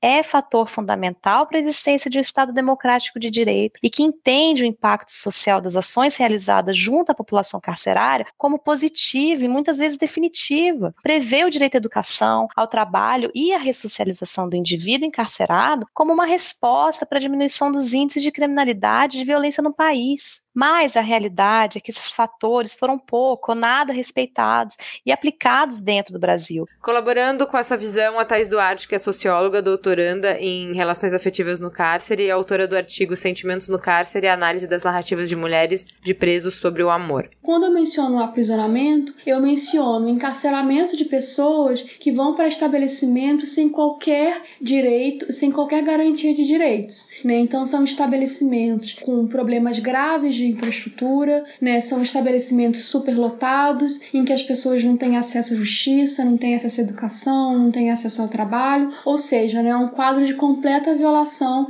de direitos das pessoas privadas de liberdade. E nesse contexto que surge, por exemplo, organizações criminosas que ensejam né, o ocorrido nas prisões do final do ano passado e no início desse ano. Né? No início desse ano, apenas no mês de janeiro, existiu mais de uma centena de mortes de pessoas privadas de liberdade. Só que é possível falar então que esse processo de encarceramento em massa, somado a péssimas condições de encarceramento, né, fornece base para o nascimento de consolidação de grupos que, para além de atividades criminosas, né, assumem um protagonismo na gestão da violência nas prisões, que em um segundo momento, né, depois de uma fase de consolidação do grupo dentro do cárcere, né, se estende para áreas periféricas das cidades, né, como por exemplo periferias e favelas. Então, quanto mais os grupos criminosos se consolidam, se fortificam, né, e fazem articulação entre o dentro e o fora do cárcere, mais o governo, mais o Estado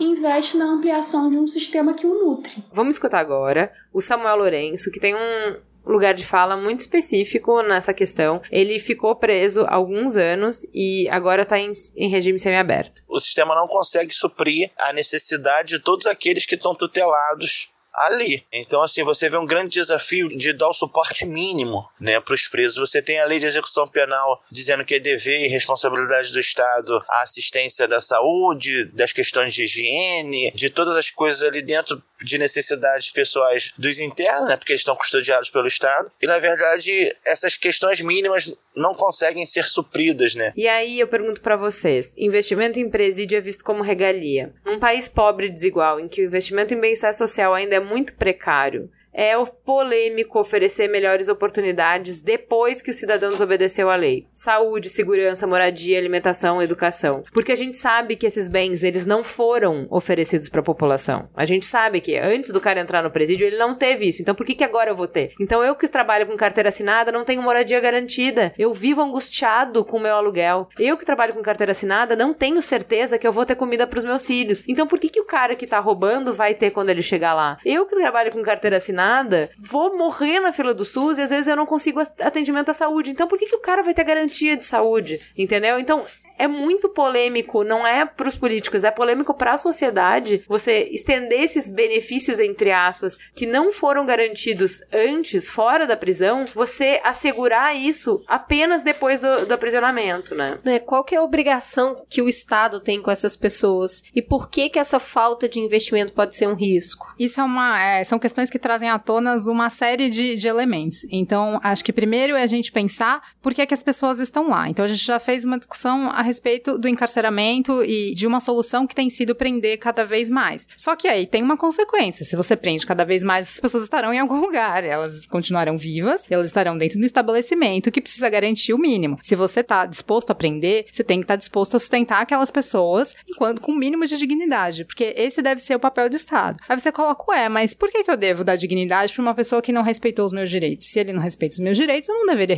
respeitar o deles. Qual que é o objetivo da prisão? Aí acho que a gente entra em discussões possíveis de a prisão ela serve para dissuadir, que é a ideia que a gente já discutiu de ah, se eu colocar uma pena forte e é, uma pena longa, as pessoas vão deixar de fazer, de cometer crime e aquilo vai, ser, vai ter um caráter de exemplaridade. Então eu vou punir umas, algumas pessoas e os outros vão ficar com medo. Então essa, esse é um objetivo. Outro objetivo, se eu punir, eu vou tirar pessoas de circulação. Então aquele é um mau elemento que não vai estar tá ali na, no cotidiano nas ruas da cidade. Então a cidade vai estar tá mais uh, segura de alguma maneira. A ideia então, é, a, e para além disso, a ideia de prisão como punição de ele precisa pagar. E aí a ideia que chega quase na vingança, que é fazer sofrer, é fazer sentir. Então, por que que eu vou dar boas condições se o que eu quero mesmo é fazer que ele sinta mais do que o que ele causou? Então, se ele causou um dano para mim, eu quero que ele sinta um dano ao cubo. Eu quero que ele sinta na pele, eu quero que ele seja humilhado, eu quero que ele sofra, né? Então, o discurso da punição é um discurso de vingança. Em última instância, a ideia de por que que eu não devo dar condições? Porque ele não merece ele tem que sofrer. É isso que tá por trás. Aí você junta toda essa salada de coisas e aí você pensa, mas essas pessoas elas vão voltar para a sociedade depois. E aí como é que eu vou resolver isso? Eu tirei de circulação, mas ele vai voltar. Eu fui cruel na punição, mas ele vai voltar. Eu não reabilitei que em tese deveria ser a proposta da prisão. E aí você cria um problema maior. E mais do que isso,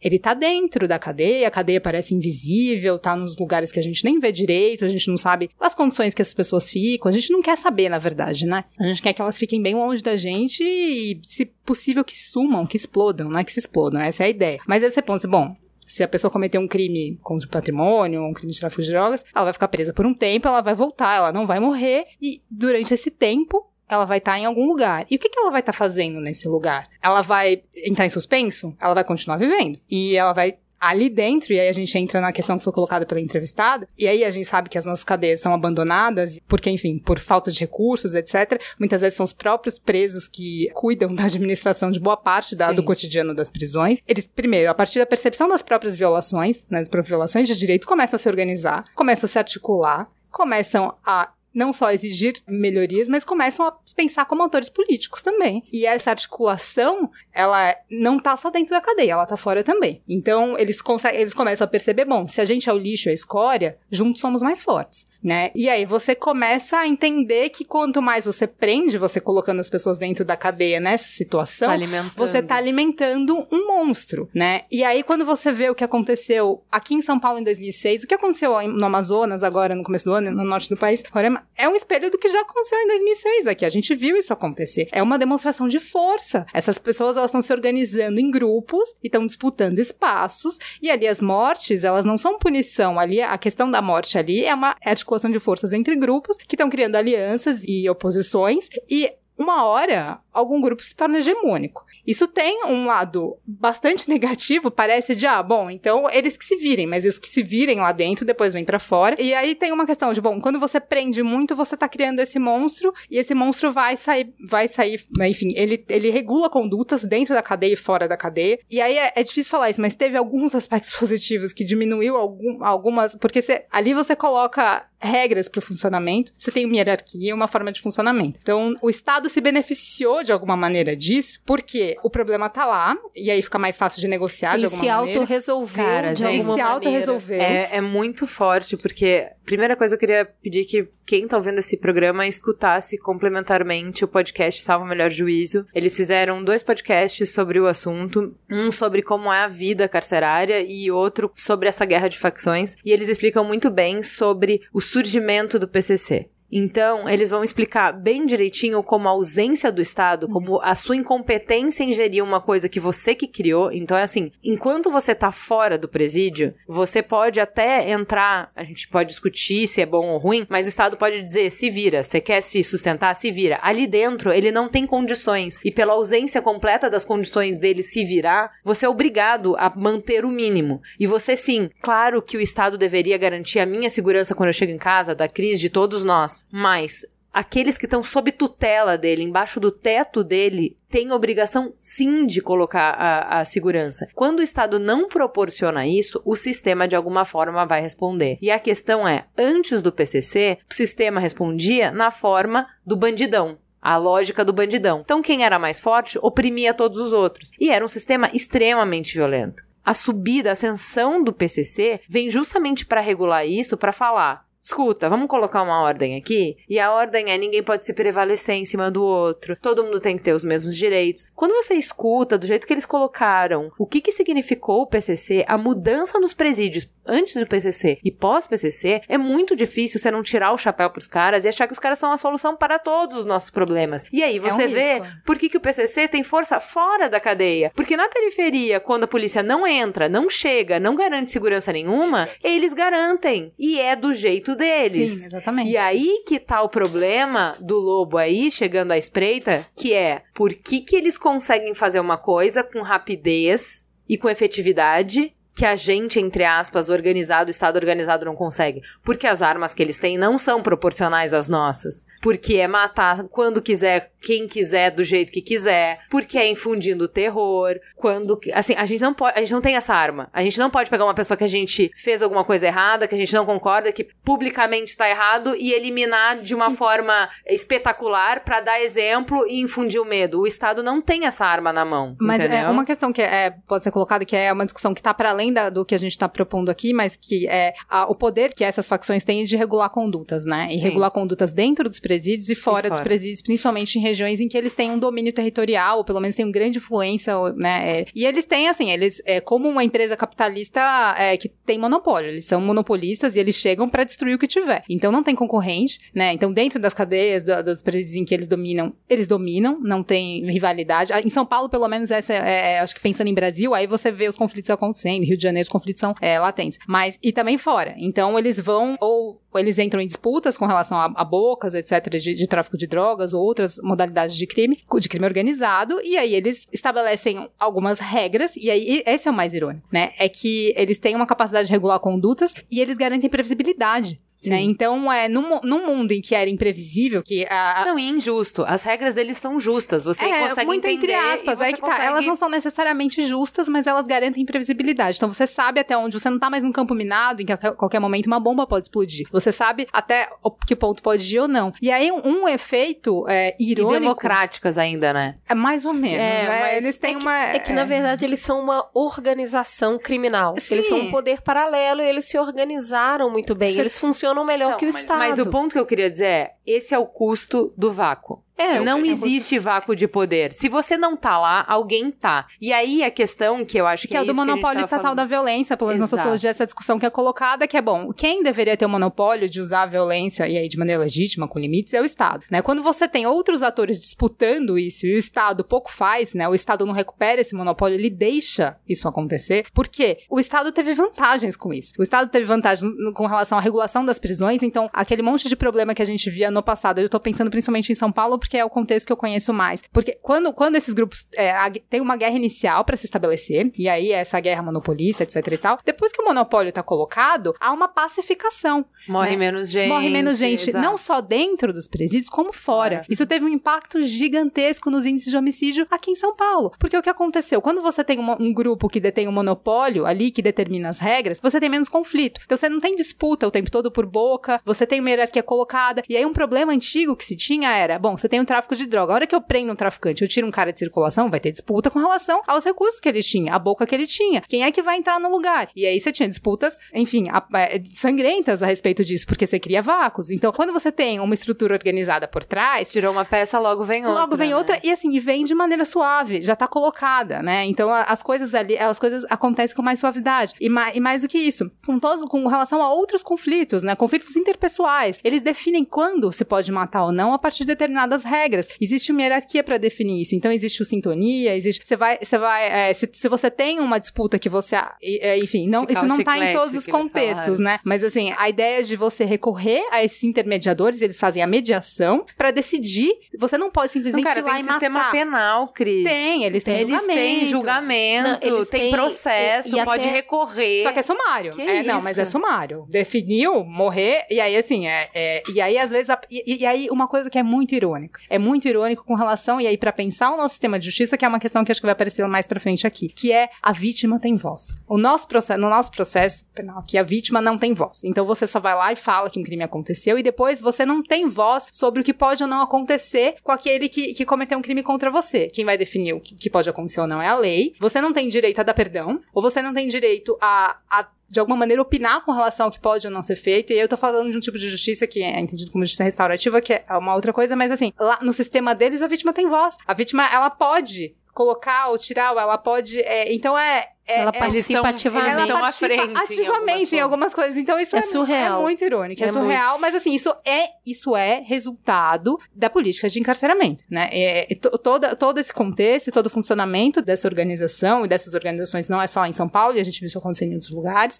Isso tem a ver com essas disputas. É, ali, quando você estabelece um monopólio, isso tem vantagens, e eu coloco vantagens entre aspas, eu tô no- aqui no, no áudio, eu coloco as aspas no ar e elas não aparecem, mas o Estado, ele tem ganhos porque, bom, dá menos dor de cabeça pra mim, quer dizer, e aí eu tenho com quem, com quem dialogar em certas situações. A gente, isso, teve, isso aconteceu em 2006. Quando eles quiseram dar aquela grande demonstração de força aqui em São Paulo, que, enfim, com, com, com- aquilo foi uma, uma queda de braço pra mostrar que eles estariam fortes. Quando falaram que eles não eram ninguém, eles, bom. E aí teve avião indo até o interior com grandes autoridades pra sentar na mesa e falar, pelo amor de Deus, para. A gente tá na mão de vocês. O que, que a gente pode fazer? Você É. tem com quem dialogar, você tem, você tem um interlocutor. É outra coisa, é outro nível. É, então, o que, que eu gostaria que ficasse claro desse capítulo? Que é a nossa responsabilidade, porque tá dentro da nossa casa. Então, assim, claro que o governo ele é responsável por todos no país. Claro que esses benefícios são garantidos pela Constituição e a gente, como um país pobre, não consegue ainda estender esses benefícios para toda a população e isso é de fato um problema. Mas a questão é, não é tratar o preso melhor do que o cidadão, mas essas pessoas estão dentro da nossa casa. Não fazer o que está prometido em Constituição, deixar essas pessoas num ambiente fechados, ali pronta para a mercê para morrer, que a gente tem números que a mortalidade dentro da cadeia é mais de três vezes maior do que a mortalidade fora da cadeia, ou seja, a gente está literalmente atirando as pessoas para morrerem lá,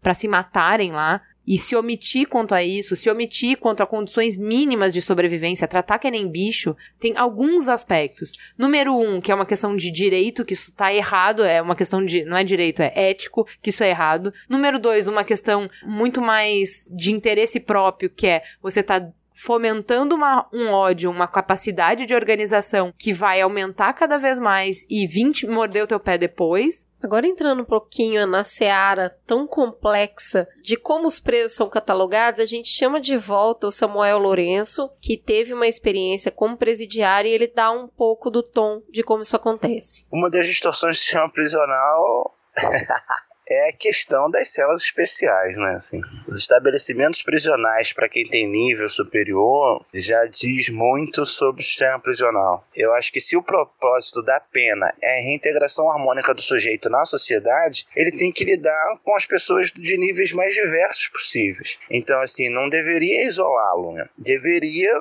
integrá-lo.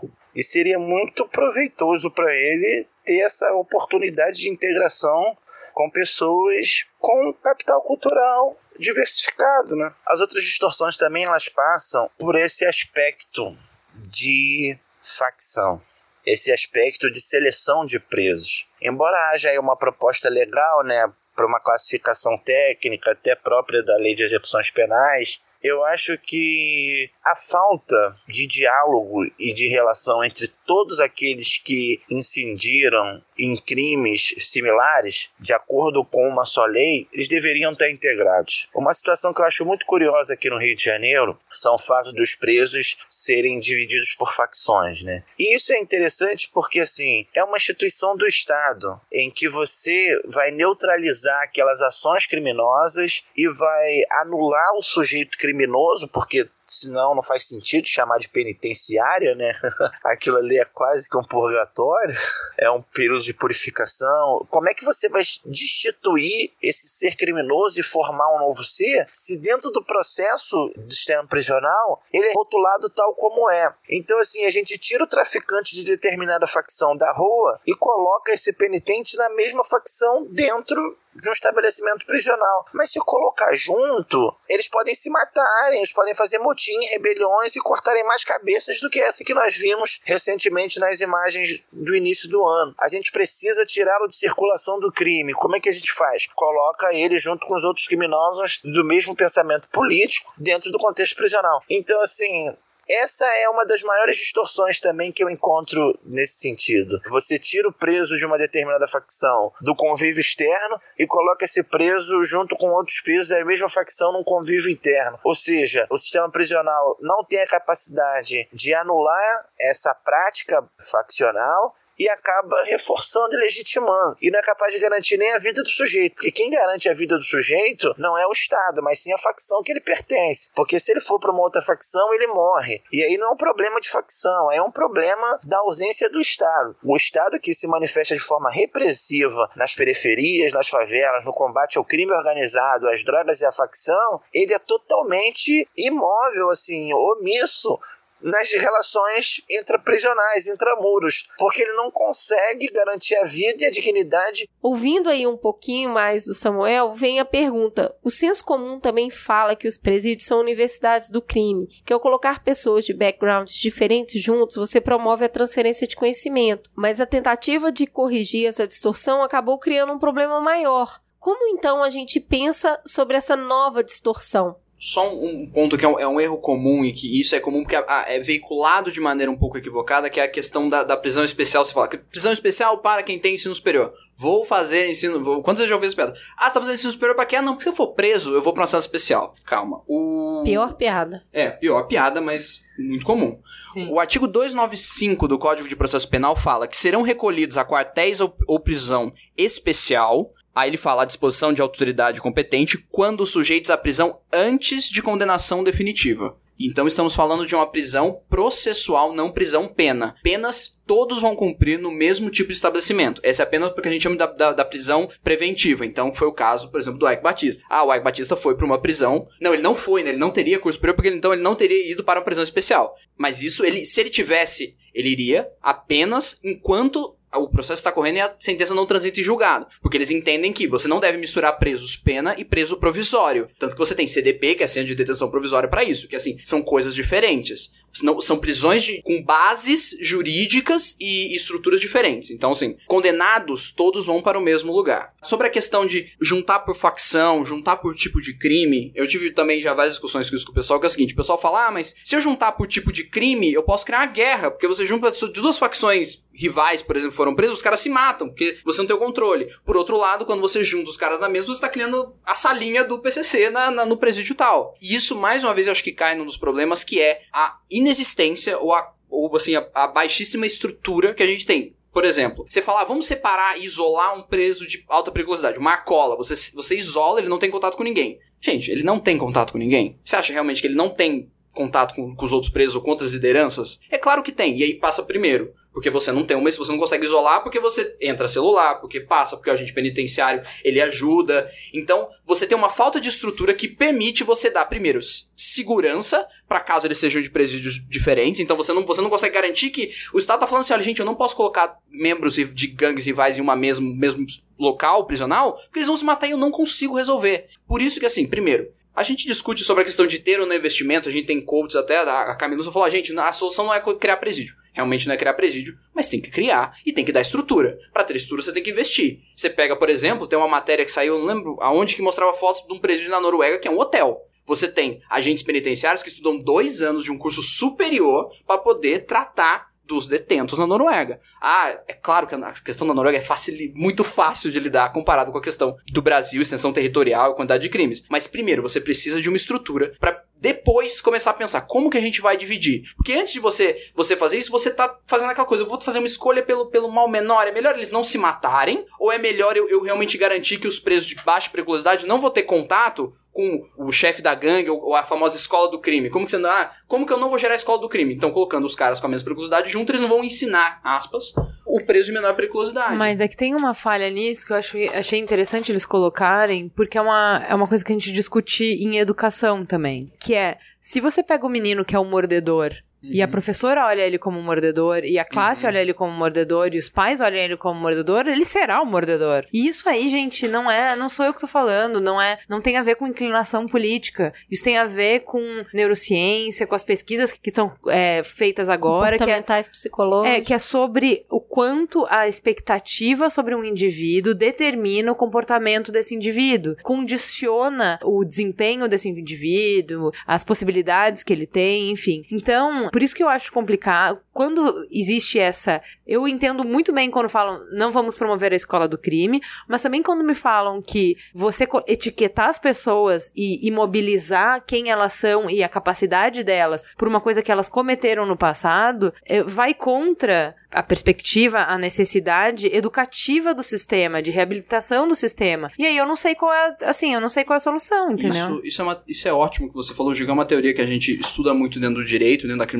que é o do labeling approach. Que, que é? O etiquetamento social, resumidamente. Isso na década de 60 foi usado nos Estados Unidos, que era o seguinte, ele tentava explicar como que você passa de uma pessoa comum para alguém que vai sair um membro de gangue, um criminoso, ou como que ele se filia. Por que, que isso acontece? Então ele fala o seguinte, resumidamente: você tem a delinquência primária, que você tem diversos fatores, pode ser uma questão social, ele pode ter sido pego por acidente, ele pode ter praticado um crime numa situação de, por exemplo, ele precisava do dinheiro, ele precisava comer. Ele é levado e passa por um processo, que é um processo frio, que é o um processo jurídico. É um processo onde, realmente, assim, por mais que a gente fale que são pessoas, mas ele é um processo frio da lei, ele vai ser etiquetado no sentido assim, ele é condenado como ladrão. Então, então você. Então agora ele é, é isso. ladrão. Isso define ele. Você estigma ele depois de ter essa resposta ritualizada que é o processo. Depois você distancia ele socialmente e reduz a oportunidade dele ele vai ter contato com o quê? Com o que a gente chama de subcultura delinquente, que são pequenos grupos que falam, olha, eu também sou. Olha aqui a minha etiqueta de ladrão, de traficante, de criminoso. Quando ele olha aquilo, ele fala: bom, tô afastado. Eu não tinha muitas vezes oportunidade antes. Agora, muito menos. Os caras estão falando que eu sou ladrão, que eu sou ladrão, que eu sou ladrão. Então ele adere. Ele fala: eu sou realmente então ladrão. E aí ele parte pra delinquência secundária, que é o momento onde ele fala, ele olha em volta e fala: meu, é só isso. Essa que é a minha resta." identidade. É, e, e mais do que isso, acho que eh, essa identidade, ela, ela que tem um caráter negativo socialmente, ela é positivada. Então vira algo que tem a ver com masculinidades e uma série de outras coisas. Mas então eu sou o cara barra pesada. Então tirar cadeia, ter tempo de cadeia, faz parte do seu currículo, né? Ser pego, ser preso, se você, Sua se cultura, você né? entra numa, numa carreira criminal, né? Com essa ideia de, bom, eu preciso ter algum lugar no mundo, né? Então, é, se, se esse é o seu lugar no mundo, então você tem que ser o cara mais badass nesse mundo aí. Então, é tirar ser cadeia. Se você não nisso, tirou né? cadeia, você não é durão o suficiente. Cara, É isso. mas o- É- nesse podcast que eu tô falando pra vocês escutarem o Salvo Melhor Juízo, eles falam bastante sobre construção identitária no- do PCC, de como eles conseguem justamente construir isso, falar assim, valorizar o ser bandido, Uhum. né? Então, assim, não é cometer um crime é um ato. Ser bandido é uma é escolha. É uma, entendeu? É, é algo, é uma construção de uma identidade, né? E que não parte só do sujeito, né? Ela tem, ela tem uma, a- em alguns aspectos, ela é uma construção social também do meio em que vive, né? Em que isso é valorizado de alguma maneira e tem relação com esses contextos e enfim se você é inse- inserido numa cadeia em que você vai ter que aderir a alguma coisa porque é, se você não faz parte de, um, de uma facção ali dentro você vai ter muito mais problemas né você Não, você não tem como sobreviver, né? é, pois é, em última instância, se o Estado não garante a sua sobrevivência, se você tá na dependência daquela organização que é quem regula, né, a, a tudo ali, da comida, enfim, a todos os funcionamentos, aos acessos aos serviços, você vai ter que aderir. Então, é, e aí aquilo se torna um, um referencial, e aí é, acho que dá pra entender essa, como é que isso deságua no que a gente tem chegado. E isso gera um problema, Ju, que é o seguinte: o nosso sistema não sabe resolver esse cara que tá etiquetado. No momento que ele, que ele se filia a uma subcultura delinquente, e isso pode ser o caso do PCC, ou é o caso do, do, do skinhead, do neonazista, que ele pratica o crime por uma motivação totalmente diferente da nossa, passa a ser uma motivação ideológica. A gente não sabe resolver essa questão, porque você não tá mais trabalhando com a ideia de, meu, você praticou um erro, a gente vai te colocar de volta e dar uma oportunidade. Não, ele já aderiu àquilo. Você tem que.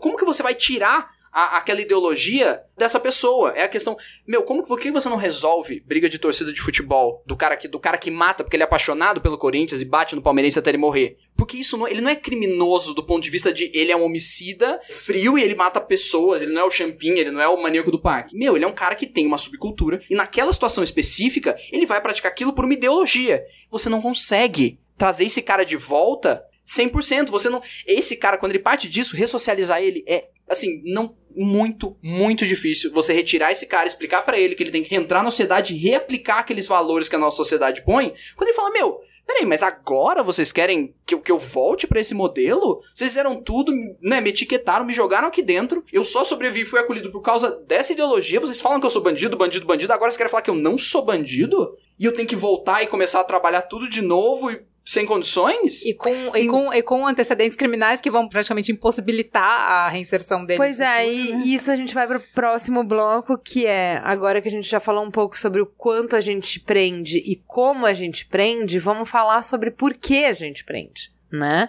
Qual é o objetivo? Pra que que a gente prende? E aí a gente vai falar um pouco sobre exatamente essa questão que você tava falando de reinserção social, que teoricamente a gente prende pra desincentivar o crime, pra tirar o cara de circulação, reprogramar ele e colocar de volta na sociedade. Vamos ouvir de novo a Débora Ferreira, que é psicóloga lá na penitenciária de Charqueadas. Uma das maiores dificuldades que nós encontramos é a impossibilidade de aplicar de fato o tratamento penal adequado a esta pessoa privada de liberdade. Por quê? Porque nós temos alguns projetos, alguns programas, né, para essas pessoas, mas em geral esses programas e projetos, eles não propõem um espaço para reflexão e responsabilização das suas atitudes, né? E também eles não apresentam uma proposta de mudança de vida, né, para essas pessoas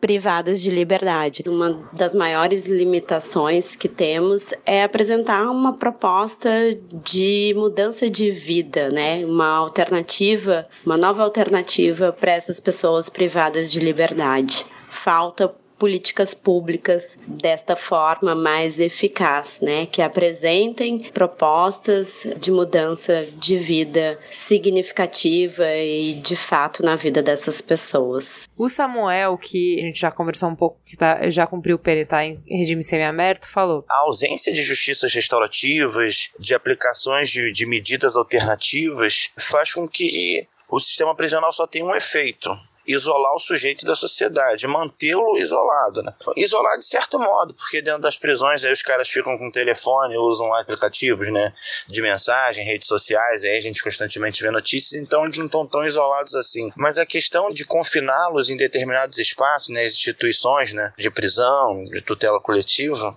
elas implicam no isolamento desse da cidade, em especial distante. E aí, gente, o que que você você falou um pouco já sobre isso? O que que a gente quer quando a gente prende e se a gente consegue atingir esses objetivos quando a gente prende? Então assim, eu achei muito legal no Salvo Melhor Juízo, eles questionaram no, no campo bem teórico bem, bem teórico, não prático, mas assim, se a premissa que a gente tinha quando a gente criou o sistema de encarceramento, ela continua sendo válida, porque a gente não consegue mais confinar esse cara. Com o celular, eles estão o tempo. Bom, o PCC é o melhor case para provar esse estudo, que é esse cara continua comandando o crime. Então você não tirou ele de circulação. Apesar dele não estar na rua, ele continua comandando o crime. Ele continua fazendo a lei e ele continua influenciando a cultura. Então eles falam muito bem como o moleque, mesmo que nunca tenha estado na cadeia, ele é formado pela cultura da cadeia, do tanto que essas trocas, elas são constantes, tanto pela reincidência, então você tem pessoas entrando e saindo da cadeia o tempo inteiro, quanto pelas visitas, quanto pelo contato que nunca cessou. Então a, a ideia que a gente tinha a premissa de tirar o cara da sociedade parece que não funciona mais. O que, que vocês acham? Não, tem toda a razão. É, é, acho que o preso e, enfim, a sua existência, a ideia de deixá-lo à parte, né, em num, num lugar invisível e para a sociedade é isso. A ideia de que, bom, a gente não tá vendo, parece que não está acontecendo, mas na prática não. Na prática, é, entrada e saída da cadeia faz parte, né? Então, numa carreira criminal isso vai acontecer. E quando você tá lá, você não tá numa isolado, isolado né? porque ali, ali dentro existe uma dinâmica própria também que interfere no na dinâmica fora. Essa é a questão. Os negócios Essa separação de, dentro de e mundos fora. não existe É, dentro o dentro e fora não existe mais. Os negócios continuam acontecendo. Então, todos os. ah, no mercado de crime organizado, toda a inserção que eles têm, ela não é abalada pela prisão. Né? Então, é, enfim, pontualmente sim, mas como negócio, não. Então, é de alguma maneira, você não consegue desmobilizar isso com prisão, né? Então, se esse era o objetivo, isso não tá, isso não, você não tem conseguido concretizar o objetivo. Você tem uma punição que é mais, a ideia é impedir o direito de ir e vir, né? Então, é, mas esse ir e vir é físico, mas né, você, você garante que a pessoa esteja num determinado lugar, mas não que ela deixe de fazer certas coisas, que ela deixe de estar em comunicação, que ela deixe de operar. E que diferença faz então, né? Por que que, por que, que a gente precisa disso? Tá, então assim, em termos de isolar, parece que não tá muito bom. Em termos de desincentivar o crime, você também falou que parece que a relação não é tão direta assim. Em termos de punir, será que a gente tá sendo efetivo? De você pagar o que você fez? Olha, a punição é dura, no sentido de que as pessoas ali dentro, elas estão sendo colocadas lá dentro para um sofrimento, né? Então você tem menos direitos lá dentro, é evidente. Você na lei diz que sim, mas na prática não. Então, quando você tem superpopulação, você tem um número de presos muito maior do que a capacidade do sistema atender de maneira minimamente adequada. Significa que essas pessoas vão sofrer uma série de privações, né? Desde das coisas e das coisas mais cotidianas, assim, é, de acesso a alimento, de acesso a atendimento médico, de uh, assim, de higiene. Então, são coisas básicas, né? Que não são supridas. Então, pune nesse sentido de vingança, de, de, de uma punição física, é, que em tese você está só tem, tirando o direito de ir e vir, mas na prática você está promovendo sofrimento físico e Tortura, psicológico né? também. É, tem também um efeito psicológico, mas e aí, qual que é o resultado desse tipo de punição? Garante menos crime? Também não, porque aí, é aquilo que a gente discutiu aqui da incriminação. Então, aí é- o criminoso vai ser é, etiquetado e vai reproduzir isso, né? Isso vai faz- fazer parte da identidade dele. Então, de alguma maneira, em termos de vingança, ou sei lá, né, de, de é, é, promover dor física ou sofrimento, para acho que é a a melhor palavra, tem funcionado, mas Pra que isso, né? Qual que é o resultado disso? Isso diminui crime? Te dá mais sensação de segurança depois? Não, muito pelo contrário. A pessoa que é barbarizada, ela vai barbarizar depois. Eu acho Então, que em é- última instância, né, se, se a gente olha pra esse sistema e se vê tão out, tão excluído dele, por uma questão minimamente egoísta, você deveria desejar que o processo funcionasse com menos opressão. Né? Porque isso vai, vai voltar pra você mesmo. Então, é, minimamente. É, e, e, a- e aí a última característica que seria interessante, que é a da reabilitação, essa acho que tá mais do que provado que ela não existe. Então, dissuasão não tem um bom impacto, tirar de circulação na- tira fisicamente em tese, mas não, não impede que né, os negócios, os circuitos continuem operando. O sofrimento, acho que nesse sentido, acho que é a única coisa que é. é, e aí, isso não é o que a lei. Pre, que irônico, né? Justamente É. o que a lei não prevê É é, o o que, a gente faz melhor, né? Que é fazer sofrer. E reabilitação, zero. Então, cada uma dessas, dessas questões, é, você vai vendo que sistema é esse, pra que que isso é um recurso e por que que esse é o único recurso, que é, acho que é, o que É, precisa eu ser acho colocado. que é exatamente isso. Essa questão é interessante, assim, eu enxergo que esses problemas, eles não são inerentes à existência do sistema de privação de liberdade. A gente tem modelos, como já falou, em outros países, que funcionam. Mas que o foco Então, deles é reabilitação. Exatamente. Então, assim, o problema eu acho que não é você fazer a restrição da liberdade, ou seja, você separar ele por um determinado tempo e colocar no outro ambiente para que ele volte. Isso não é o problema. O problema é que aqui é aplicado de uma maneira inacreditável. Assim, de uma maneira inacreditável e que, como muitas outras coisas no Brasil, a gente já tá amortizado. A gente já nem, sabe, questiona muito. Tem um. Eu, eu trouxe um. um- só pra. que eu tava comentando até com a Ju antes. Tem um livro que é do Mariano Ruiz Funes, ele foi ministro de Justiça espanhol. O livro é de 1953 e ele cita dentro do livro que na Bélgica teve uma, uma reforma do sistema penitenciário no ano de 1820, ou seja, a gente ainda né, tinha escravos por aí, enquanto eles estavam pensando em reformar o sistema penitenciário deles. E o que eles colocam é o seguinte, que você precisa fazer uma visão e, e focar individualmente cada preso. Você não pode tratar eles como uma... Quando você vê qualquer reportagem de qualquer jornal de uma foto no presídio, a única coisa que você não vê ali é individualização. Todos eles são uma grande massa idêntica de pessoas que você não você não vê, não quer saber como são, não quer saber o o- qual o crime de cada um e o nosso sistema, depois da na condenação, você quer saber qual crime é, porque isso implica no quanto ele vai receber de pena. Mas depois, você não pensa no caso a caso. Em 19- 1820, a Bélgica estava preocupada, falando: olha, cada preso, cada. Você pode colocar como reeducando, ele precisa de um tratamento diferenciado e específico para causa dele. Você não tem como falar que todo tipo de criminalidade vem da mesma fonte. Então você prender todo mundo igual com o mesmo sistema, é óbvio que não vai funcionar. É óbvio que a motivação de um crime de furto de celular é diferente do, do crime do Ike Batista. São, é, De um crime passional, de um crime por passional ou de um crime de estupro. São, são, são fontes diferentes, são construções diferentes.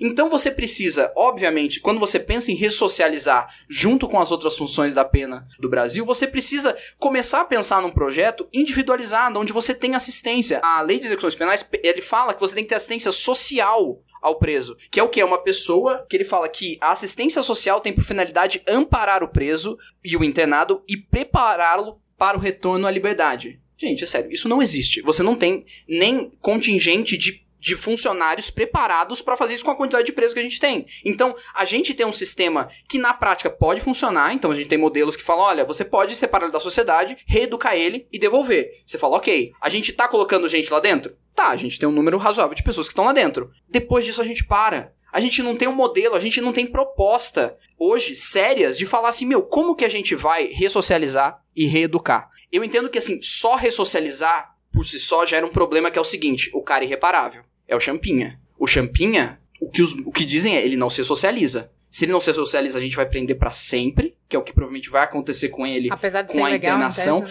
Então, o Champinha é um caso assim, todo, quando alguém levanta a mão e fala o Champinha, ele fala, ah, a luz ali no fundo, ah, ah, Champinha lá, lá, lá. Porque o caso dele não tem solução e a gente não sabe lidar. Imagina você colocar o Champinha na rua, sai a notícia amanhã na televisão que o Champinha está na rua. Ao mesmo tempo, você fala, então vamos prender. Aí você fala, mas você não pode prender pra sempre, o nosso sistema não permite. Mas o sistema de saúde mental permite. O STF hoje tem decisões que fala que mesmo assim você não pode ser pra sempre. Tem, o- tem, E a gente tá tem falando de um lucros, cara tem, super tem buracos. jovem, né? A gente tem, falando- tem buracos pra você fazer. Ah, a Noruega que eu citei aqui, eles têm um sistema de socialização que você fala, eles têm uma pena máxima, se não me engano, de 21 anos. Mas se você eles entendem que você não tá apto, você fica por mais 5 e mais 5 e mais 5 Vai renovando. e mais 5. Então até a ressocialização tem um preço. Se a gente for olhar pra ela pura e simplesmente. Por isso que a Alguém gente vai ter que dizer está ou não apto. Exatamente. E quando a gente fala isso, e se ele não tiver apto? Então a gente vai soltar, e aí a função socializadora a gente esqueceu também, porque ele não tá mais apto. Então, por isso que a gente fala que no sistema brasileiro a gente tem que ter essa. Um tripé, dois são previstos em lei, a socialização não é prevista expressamente como função da pena, a gente tem a função retributiva, que é essa função de, olha,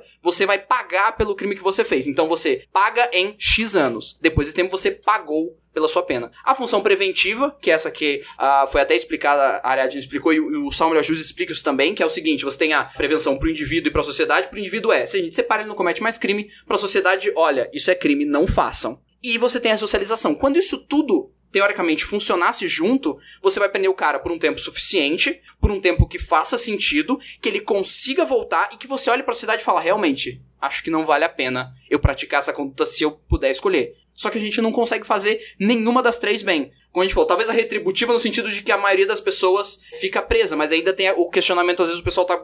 Hoje, tá? Se vocês estão ouvindo isso perto do lançamento, é a questão do goleiro Bruno. Muita gente tá questionando. Ele tinha que sair? O, o, o STF falou: olha, a gente tá soltando porque ele já poderia ter progredido de pena se tivesse condenado. Aí você assiste uma entrevista dele, onde ele fala que ele não faria nada diferente. Ele falou agora na Globo. Que ele fala, ó, não faria diferente. Ele falou, mesmo que eu ficasse preso, isso não estaria a vítima de volta. Ele não fala o nome dela. Ele fala, eu já paguei e paguei muito. Ele não tá, desculpa, ele não tá ressocializado. Não me parece que ele passou pelo processo de socialização, por mais que ele tenha passado pelo tempo. Então é uma questão que envolve todos esses. O que a gente vai escolher? É soltar quando terminar o tempo? É botar uma pena que seja assustadora pra população, que é a história que vocês comentaram até lá do cinto de segurança, botar uma multa lá em cima pro cinto de segurança, pro meu pai ser obrigado a falar, puta, vou colocar o cinto de segurança, ou tentar ressocializar ele até o fim. Então, os três, as três funções têm problemas, só que a gente não tenta nenhuma delas de maneira verdadeira, muito menos efetiva. Exatamente disso que você está falando, que parece que a gente não ataca completamente nenhuma dessas frentes, ou corretamente nenhuma dessas frentes, o Samuel Lourenço, ele fala de uma maneira muito interessante dessa invisibilidade que ela acaba sendo provocada. Vamos ouvir então um pouquinho novamente o Samuel. Uma das maiores limitações do sistema prisional também que pode ser observada é o distanciamento do preso com a cidade. Você encarcera o cara, coloca ele para longe da cidade. Se São Paulo funciona muito bem, aqui no Rio isso já está funcionando, né? Os complexos penitenciários são fora dos centros urbanos, é fora do ponto de vista social, ou seja, a gente transita na cidade sem saber onde estão os presos, se eles existem. Talvez por não se dar conta de existirem tantas pessoas presas, que as pessoas ficam clamando por mais punições aí, entendendo que o Brasil país da impunidade, quando na verdade a gente já está na cifra de 700 mil presos aí. A sociedade não tem noção das coisas que acontecem na prisão, porque não há nenhum tipo de diálogo da instituição com a sociedade. As pessoas só souberam de que se passa intramuros através de tragédias de vídeos de chacina, ou seja, o dia a dia da prisão nunca foi de interesse social, ou as instituições nunca fez questão de mostrar o que acontecia lá dentro. Aí a cidade só toma conhecimento do que acontece dentro da prisão quando tem chacina, quando tem rebelião, quando tem morte, e aí se torna conhecido. Então, assim, é um desafio do sistema prisional integrar a sua própria instituição no seio da cidade, entendendo que uma vez não existe prisão perpétua, o egresso, né, quando ele se torna egresso do sistema prisional, ele seja admitido naquele seio que ele estava já de adequação constante. Porque daí você isola o cara por 5, 6, 7 anos, como foi é, o caso recente do goleiro Bruno. Você isola o cara por 7 anos. Quando ele reaparece com proposta de emprego, é assustador. Ou seja, qualquer egresso, depois do cumprimento da pena, quando aparece na cidade, ele é uma ameaça. Você vê as saídas temporárias. Em todas as saídas temporárias há um alarde midiático. Saidão temporário libera tantos mil presos. O que, que é isso? A sociedade não está acostumada a viver o egresso, o penitente vivendo na cidade, e toda vez que eles saem, sai com representação de ameaça ou de medo. Tipo assim, cuidado, eles estão na rua. Essas pontuações acabam sendo os desafios das limitações do sistema prisional na sua atuação. A partir disso que o Samuel falou, essas pessoas hoje já vivem à margem da sociedade porque a gente não interage mais com elas. E, e esse, essa- essas grandes casas não estão mais nos centros urbanos. Mas seria um problema a gente deixar de conviver, deixar de ver essas pessoas? Ou seria isso também parte da pena, né? Do processo pelo qual eles estão passando. A sociedade ela tem pouca compreensão a respeito de como funciona a pena, né, e o sistema de progressão de pena, né? Porque a ideia é, bom, existe uma pena colocada e aí acho que esse, acho que esse é um dos poucos elementos da ideia de socialização, de ressocialização que ainda tá lá de fundo, né? Que é, uh, você não simplesmente, você recebe uma pena, sei lá, de 20 anos, você não vai ficar a maior parte das vezes você não vai cumprir essa pena toda em regime fechado. Existe um processo, você não vai estar tá preso num dia e no outro vai estar tá solto quando a sua pena acabar. Deve existir um processo em que lentamente esse preso vai sendo reintegrado à sociedade. Esse tem que ser um processo paulatino, né? Então, até para que essa reinserção se dê de maneira mais suave possível. Então, essas saídas temporárias, o regime semiaberto, tudo isso faz parte do processo de pena, que a ideia é essa, a ideia é de que o preso vá de alguma maneira voltando à sociedade até a liberdade total, que é o fim da pena dele. Ele ainda está apenado, né? Ele ainda está cumprindo e ele pode regredir, né? Se ele fizer alguma coisa, ele pode, por exemplo, voltar para o fechado. Mas é uma. A, a, ideia é essa, é de um processo até que ele retorne à sociedade. Então, a ideia de que o, preso tem que estar o tempo todo apartado e afastado, invisível e tirado de circulação, a gente já viu que isso não acontece na realidade, porque dentro da prisão ainda há contato com a sociedade, mas é um contato parcial e com relação a certos aspectos, né? A, a necessidade de tornar aquele ser não só invisível, mas quase que inexistente, né? Parece que da sociedade parece que é isso que emana. Eu acho que a gente tem pouco reconhecimento da ideia de que essas pessoas vão voltar e precisam voltar da melhor forma possível. Acho que a gente só vê isso como um problema que a gente precisa invisibilizar e não resolver. E acho que isso também é um pouco resultado de você pensar, até em termos de política pública mesmo, porque que a maior parte dos governos estão preocupados em sustentar por quatro anos, por oito anos, mas não em colocar a mão em alguns vesperos, né? Então, até quem faz a própria legislação também. Então, é uma. Existe uma dificuldade de tratar isso de frente, tratar esse problema de frente e buscar soluções que precisam desconstruir alguns dos sensos comuns, né? Então. Tem uma coisa que eu, eu ouvi falar na faculdade e eu nunca vi na vida prática, eu queria conhecer alguém, que é o seguinte: a lei de execução penal fala, o preso que vai para o regime semiaberto, ele vai para uma colônia agrícola. Eu nunca vi uma colônia agrícola. E depois ele fala que, se não me engano, o aberto é a casa do albergado.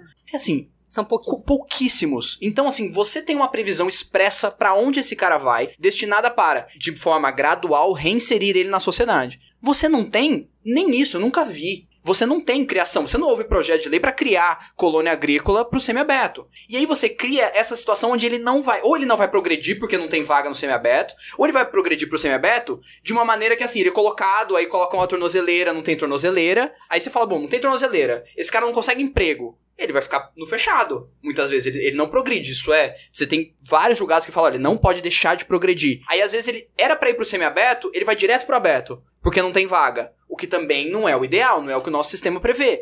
E aí, de novo, a gente bate na questão, que é investimento, que é alguém olhar e falar assim, meu, a gente ressocializar é impedir novos crimes. Então volta naquilo que eu falei no começo, que é ninguém tá pensando e realmente preparado e intencionado em prevenir esses crimes. Seja a, a, delinquência primária, que é a primeira vez, seja que ela se repita após ele uma vez passar por todo esse sistema. Tem números, esses números novamente não são precisos, o CNJ fala em 70% de reincidência. Tudo bem, o CNJ pode não ter a melhor pesquisa, mas eu acho que ele é um órgão que ele teria até vontade de falar menos se ele pudesse. Meu, 70% de reincidência é ridículo. Você falar que você não consegue fazer com que 70% volte ao mínimo convívio social. Enquanto, como eu falei novamente na Noruega, você tem 80% de ressocialização. Qual é a diferença? Ah, é porque lá é mais frio do que aqui? Não, é porque lá tem um sistema que funciona e aqui você não tem um mínimo para isso. E aí como que se resolve? E aí você, é claro que você tem medo. Por que, que vem esse medo, essa revolta da população? Porque esse cara, quando sai, muitas vezes ele não, ele não consegue voltar. Ele se tá você pior tivesse, do que quando ele entrou, né? Se a sociedade olhasse e falasse assim, meu, o cara que sai do sistema e tá ressocializado, a gente não tem medo. É o Sim. cachorro vacinado. A gente não tem medo do cachorro que tá curado. A gente tem medo de quando você tem medo da pessoa que tem que tá doente ainda. Claro que é uma. É, é, não tô falando que o preso é um doente, obviamente não é isso. Mas assim, a gente sabe por que, que a população detesta a saída e regime aberto, regime semiaberto. Porque na cabeça dela fala: meu, o cara que sai de lá, ele sai criminoso. Ele não sai sem ser mais criminoso. E aí você Sim. gera um, um ciclo vicioso. Porque a sociedade fala: não, não, não, não, não quero, não quero. Esse cara perto de mim, eu não quero. Aí eu não vou contratar para minha empresa um cara que é, que é ex-presidiário. Por quê? Porque, ah, porque tem um risco. A gente tem até a, desvalorização do lugar onde os presídios são construídos próximos, né? As áreas de valorização. A percepção que eu tenho é que a cadeia é um lugar, ou seja, a privação de pena, as prisões, são uma escola de recuperação. É como se você tomasse bomba da sua vida em sociedade. Olha, você bombou, você errou aqui, tirou zero na prova, você cometeu um crime, você vai voltar ali, você vai ficar de recuperação. Então vai para essa e é interessante que a nossa arquitetura de escola é muito parecida com a nossa arquitetura de prisão, né? Instituições totais. Então é isso, olha, você tem que eh, você vai viver em sociedade, para viver em sociedade você tem que viver dentro desse quadradinho aqui. Tem algumas normas que você precisa seguir. Tomou bomba, vai para lá para recuperação. Aí você vai ficar lá durante um processo onde vai te ensinar a entrar no quadradinho, para viver no quadradinho junto com as outras pessoas que estão no quadradinho. E aí quando você sai, teoricamente você deveria entender como que é viver nesse quadradinho. E o que a gente vê hoje é que realmente você toma a bomba, né? Você bombou, você vai, e o professor lá dentro do PCC hoje, é. né? Então Não, vai você ficar acaba... no máximo, na melhor das hipóteses, nesse lugar que você vai para quando você tomou bomba, não vai ter nenhum livro para você estudar. Todo mundo vai falar que você é burro e quando você sair, vão falar, ah, lá vem o burrão. Entendeu? Qual é a chance de você não bombar de novo? É, esse, esse é o ponto, Exato. entendeu? Tem um, um, uma cena que eu acho um filme maravilhoso, que é Um Sonho de Liberdade que é um uhum. clássico. Para mim, a uma das passagens mais marcantes é a daquele senhor que ele sai do presídio e ele começa a falar: olha, tá aqui um apartamento para você, a gente vai dar condição, você vai começar a trabalhar nesse mercadinho. No Brasil não é assim, tá? Não é, isso é, isso é o, o, filme, né? Então toma aqui um apartamento para você, você vai trabalhar nesse mercadinho e pouco tempo depois esse senhor se mata. Por quê? Ah, porque ele, tipo, não, porque ele não consegue mais. Ele, passou a vida inteira dentro da cadeia. O outro personagem, o Red, o que, que ele faz? Toda vez que o cara vai lá tentar ver se ele tá reabilitado para sair, ele fala: Eu não cometi o crime, eu não devia estar tá aqui, eu tô pronto. O cara fala: Então não. A hora que ele simplesmente fala: Meu, eu sou isso mesmo, ó, oh, não, não dá mais, eu vou ficar aqui para sempre. O cara fala: Ah, é isso aí. Pode ir. Olha o que, que, o sistema quer. Então, assim, claro que é uma. É, no filme tem toda essa questão filosófica, mas assim, o sistema não tá mais preocupado em colocar você de volta. Quando não coloca você de volta, você tem uma grande chance de você acabar voltando, porque você já. Aí, ou talvez você já afilou do PCC, ou você saiu com menos oportunidade do que você entrou, e aí a sua saída muitas vezes é voltar pra criminalidade. E aí a sociedade tem medo. Nem a sociedade quer você mais de volta. A sociedade fala: não, não, não, você aqui não. E esse cara não tem mais oportunidade, ele não tem mais chance nenhuma. Se ele já tinha pouca chance no começo, agora ele tá com menos 10% de chance. Não, e uma coisa que a gente fala bastante é a pessoa mais perigosa é aquela que não tem nada para perder, né? Então, Exatamente. o que, que a gente está fazendo com uma população tão grande de pessoas? Então, assim, a sensação que eu tenho é que a gente está cada vez com mais medo. E porque a gente está com mais medo, a gente está com mais raiva. Exato. E com mais raiva, a gente está reagindo com a bile. E aí a gente tá deixando, pressionando cada vez mais. E esse monstro tá vindo nos morder. E quanto mais ele nos morde, mais raiva a gente fica. E esse ciclo a gente não consegue sair, entendeu? Então, vamos encerrar aqui que eu acho que a gente conseguiu mostrar bem problemas tanto é, estruturais quanto problemas pontuais. Vão dormir com essa dor de cabeça. Eu acho que é super legal a gente fazer essa quebra, porque vocês vão processar essas informações, pensar sobre isso, pensar sobre o que, que vocês concordam, o que, que vocês não concordam, pra gente continuar a conversa semana que vem falando sobre de que forma a gente começa a desenrolar esse novelo e quais são as alternativas, o que, que existe já para tentar modificar isso. Beleza? Beleza. Fica então aí a gostosa sensação de uma bela teta para vocês degustarem ao longo dessa semana. Polêmica.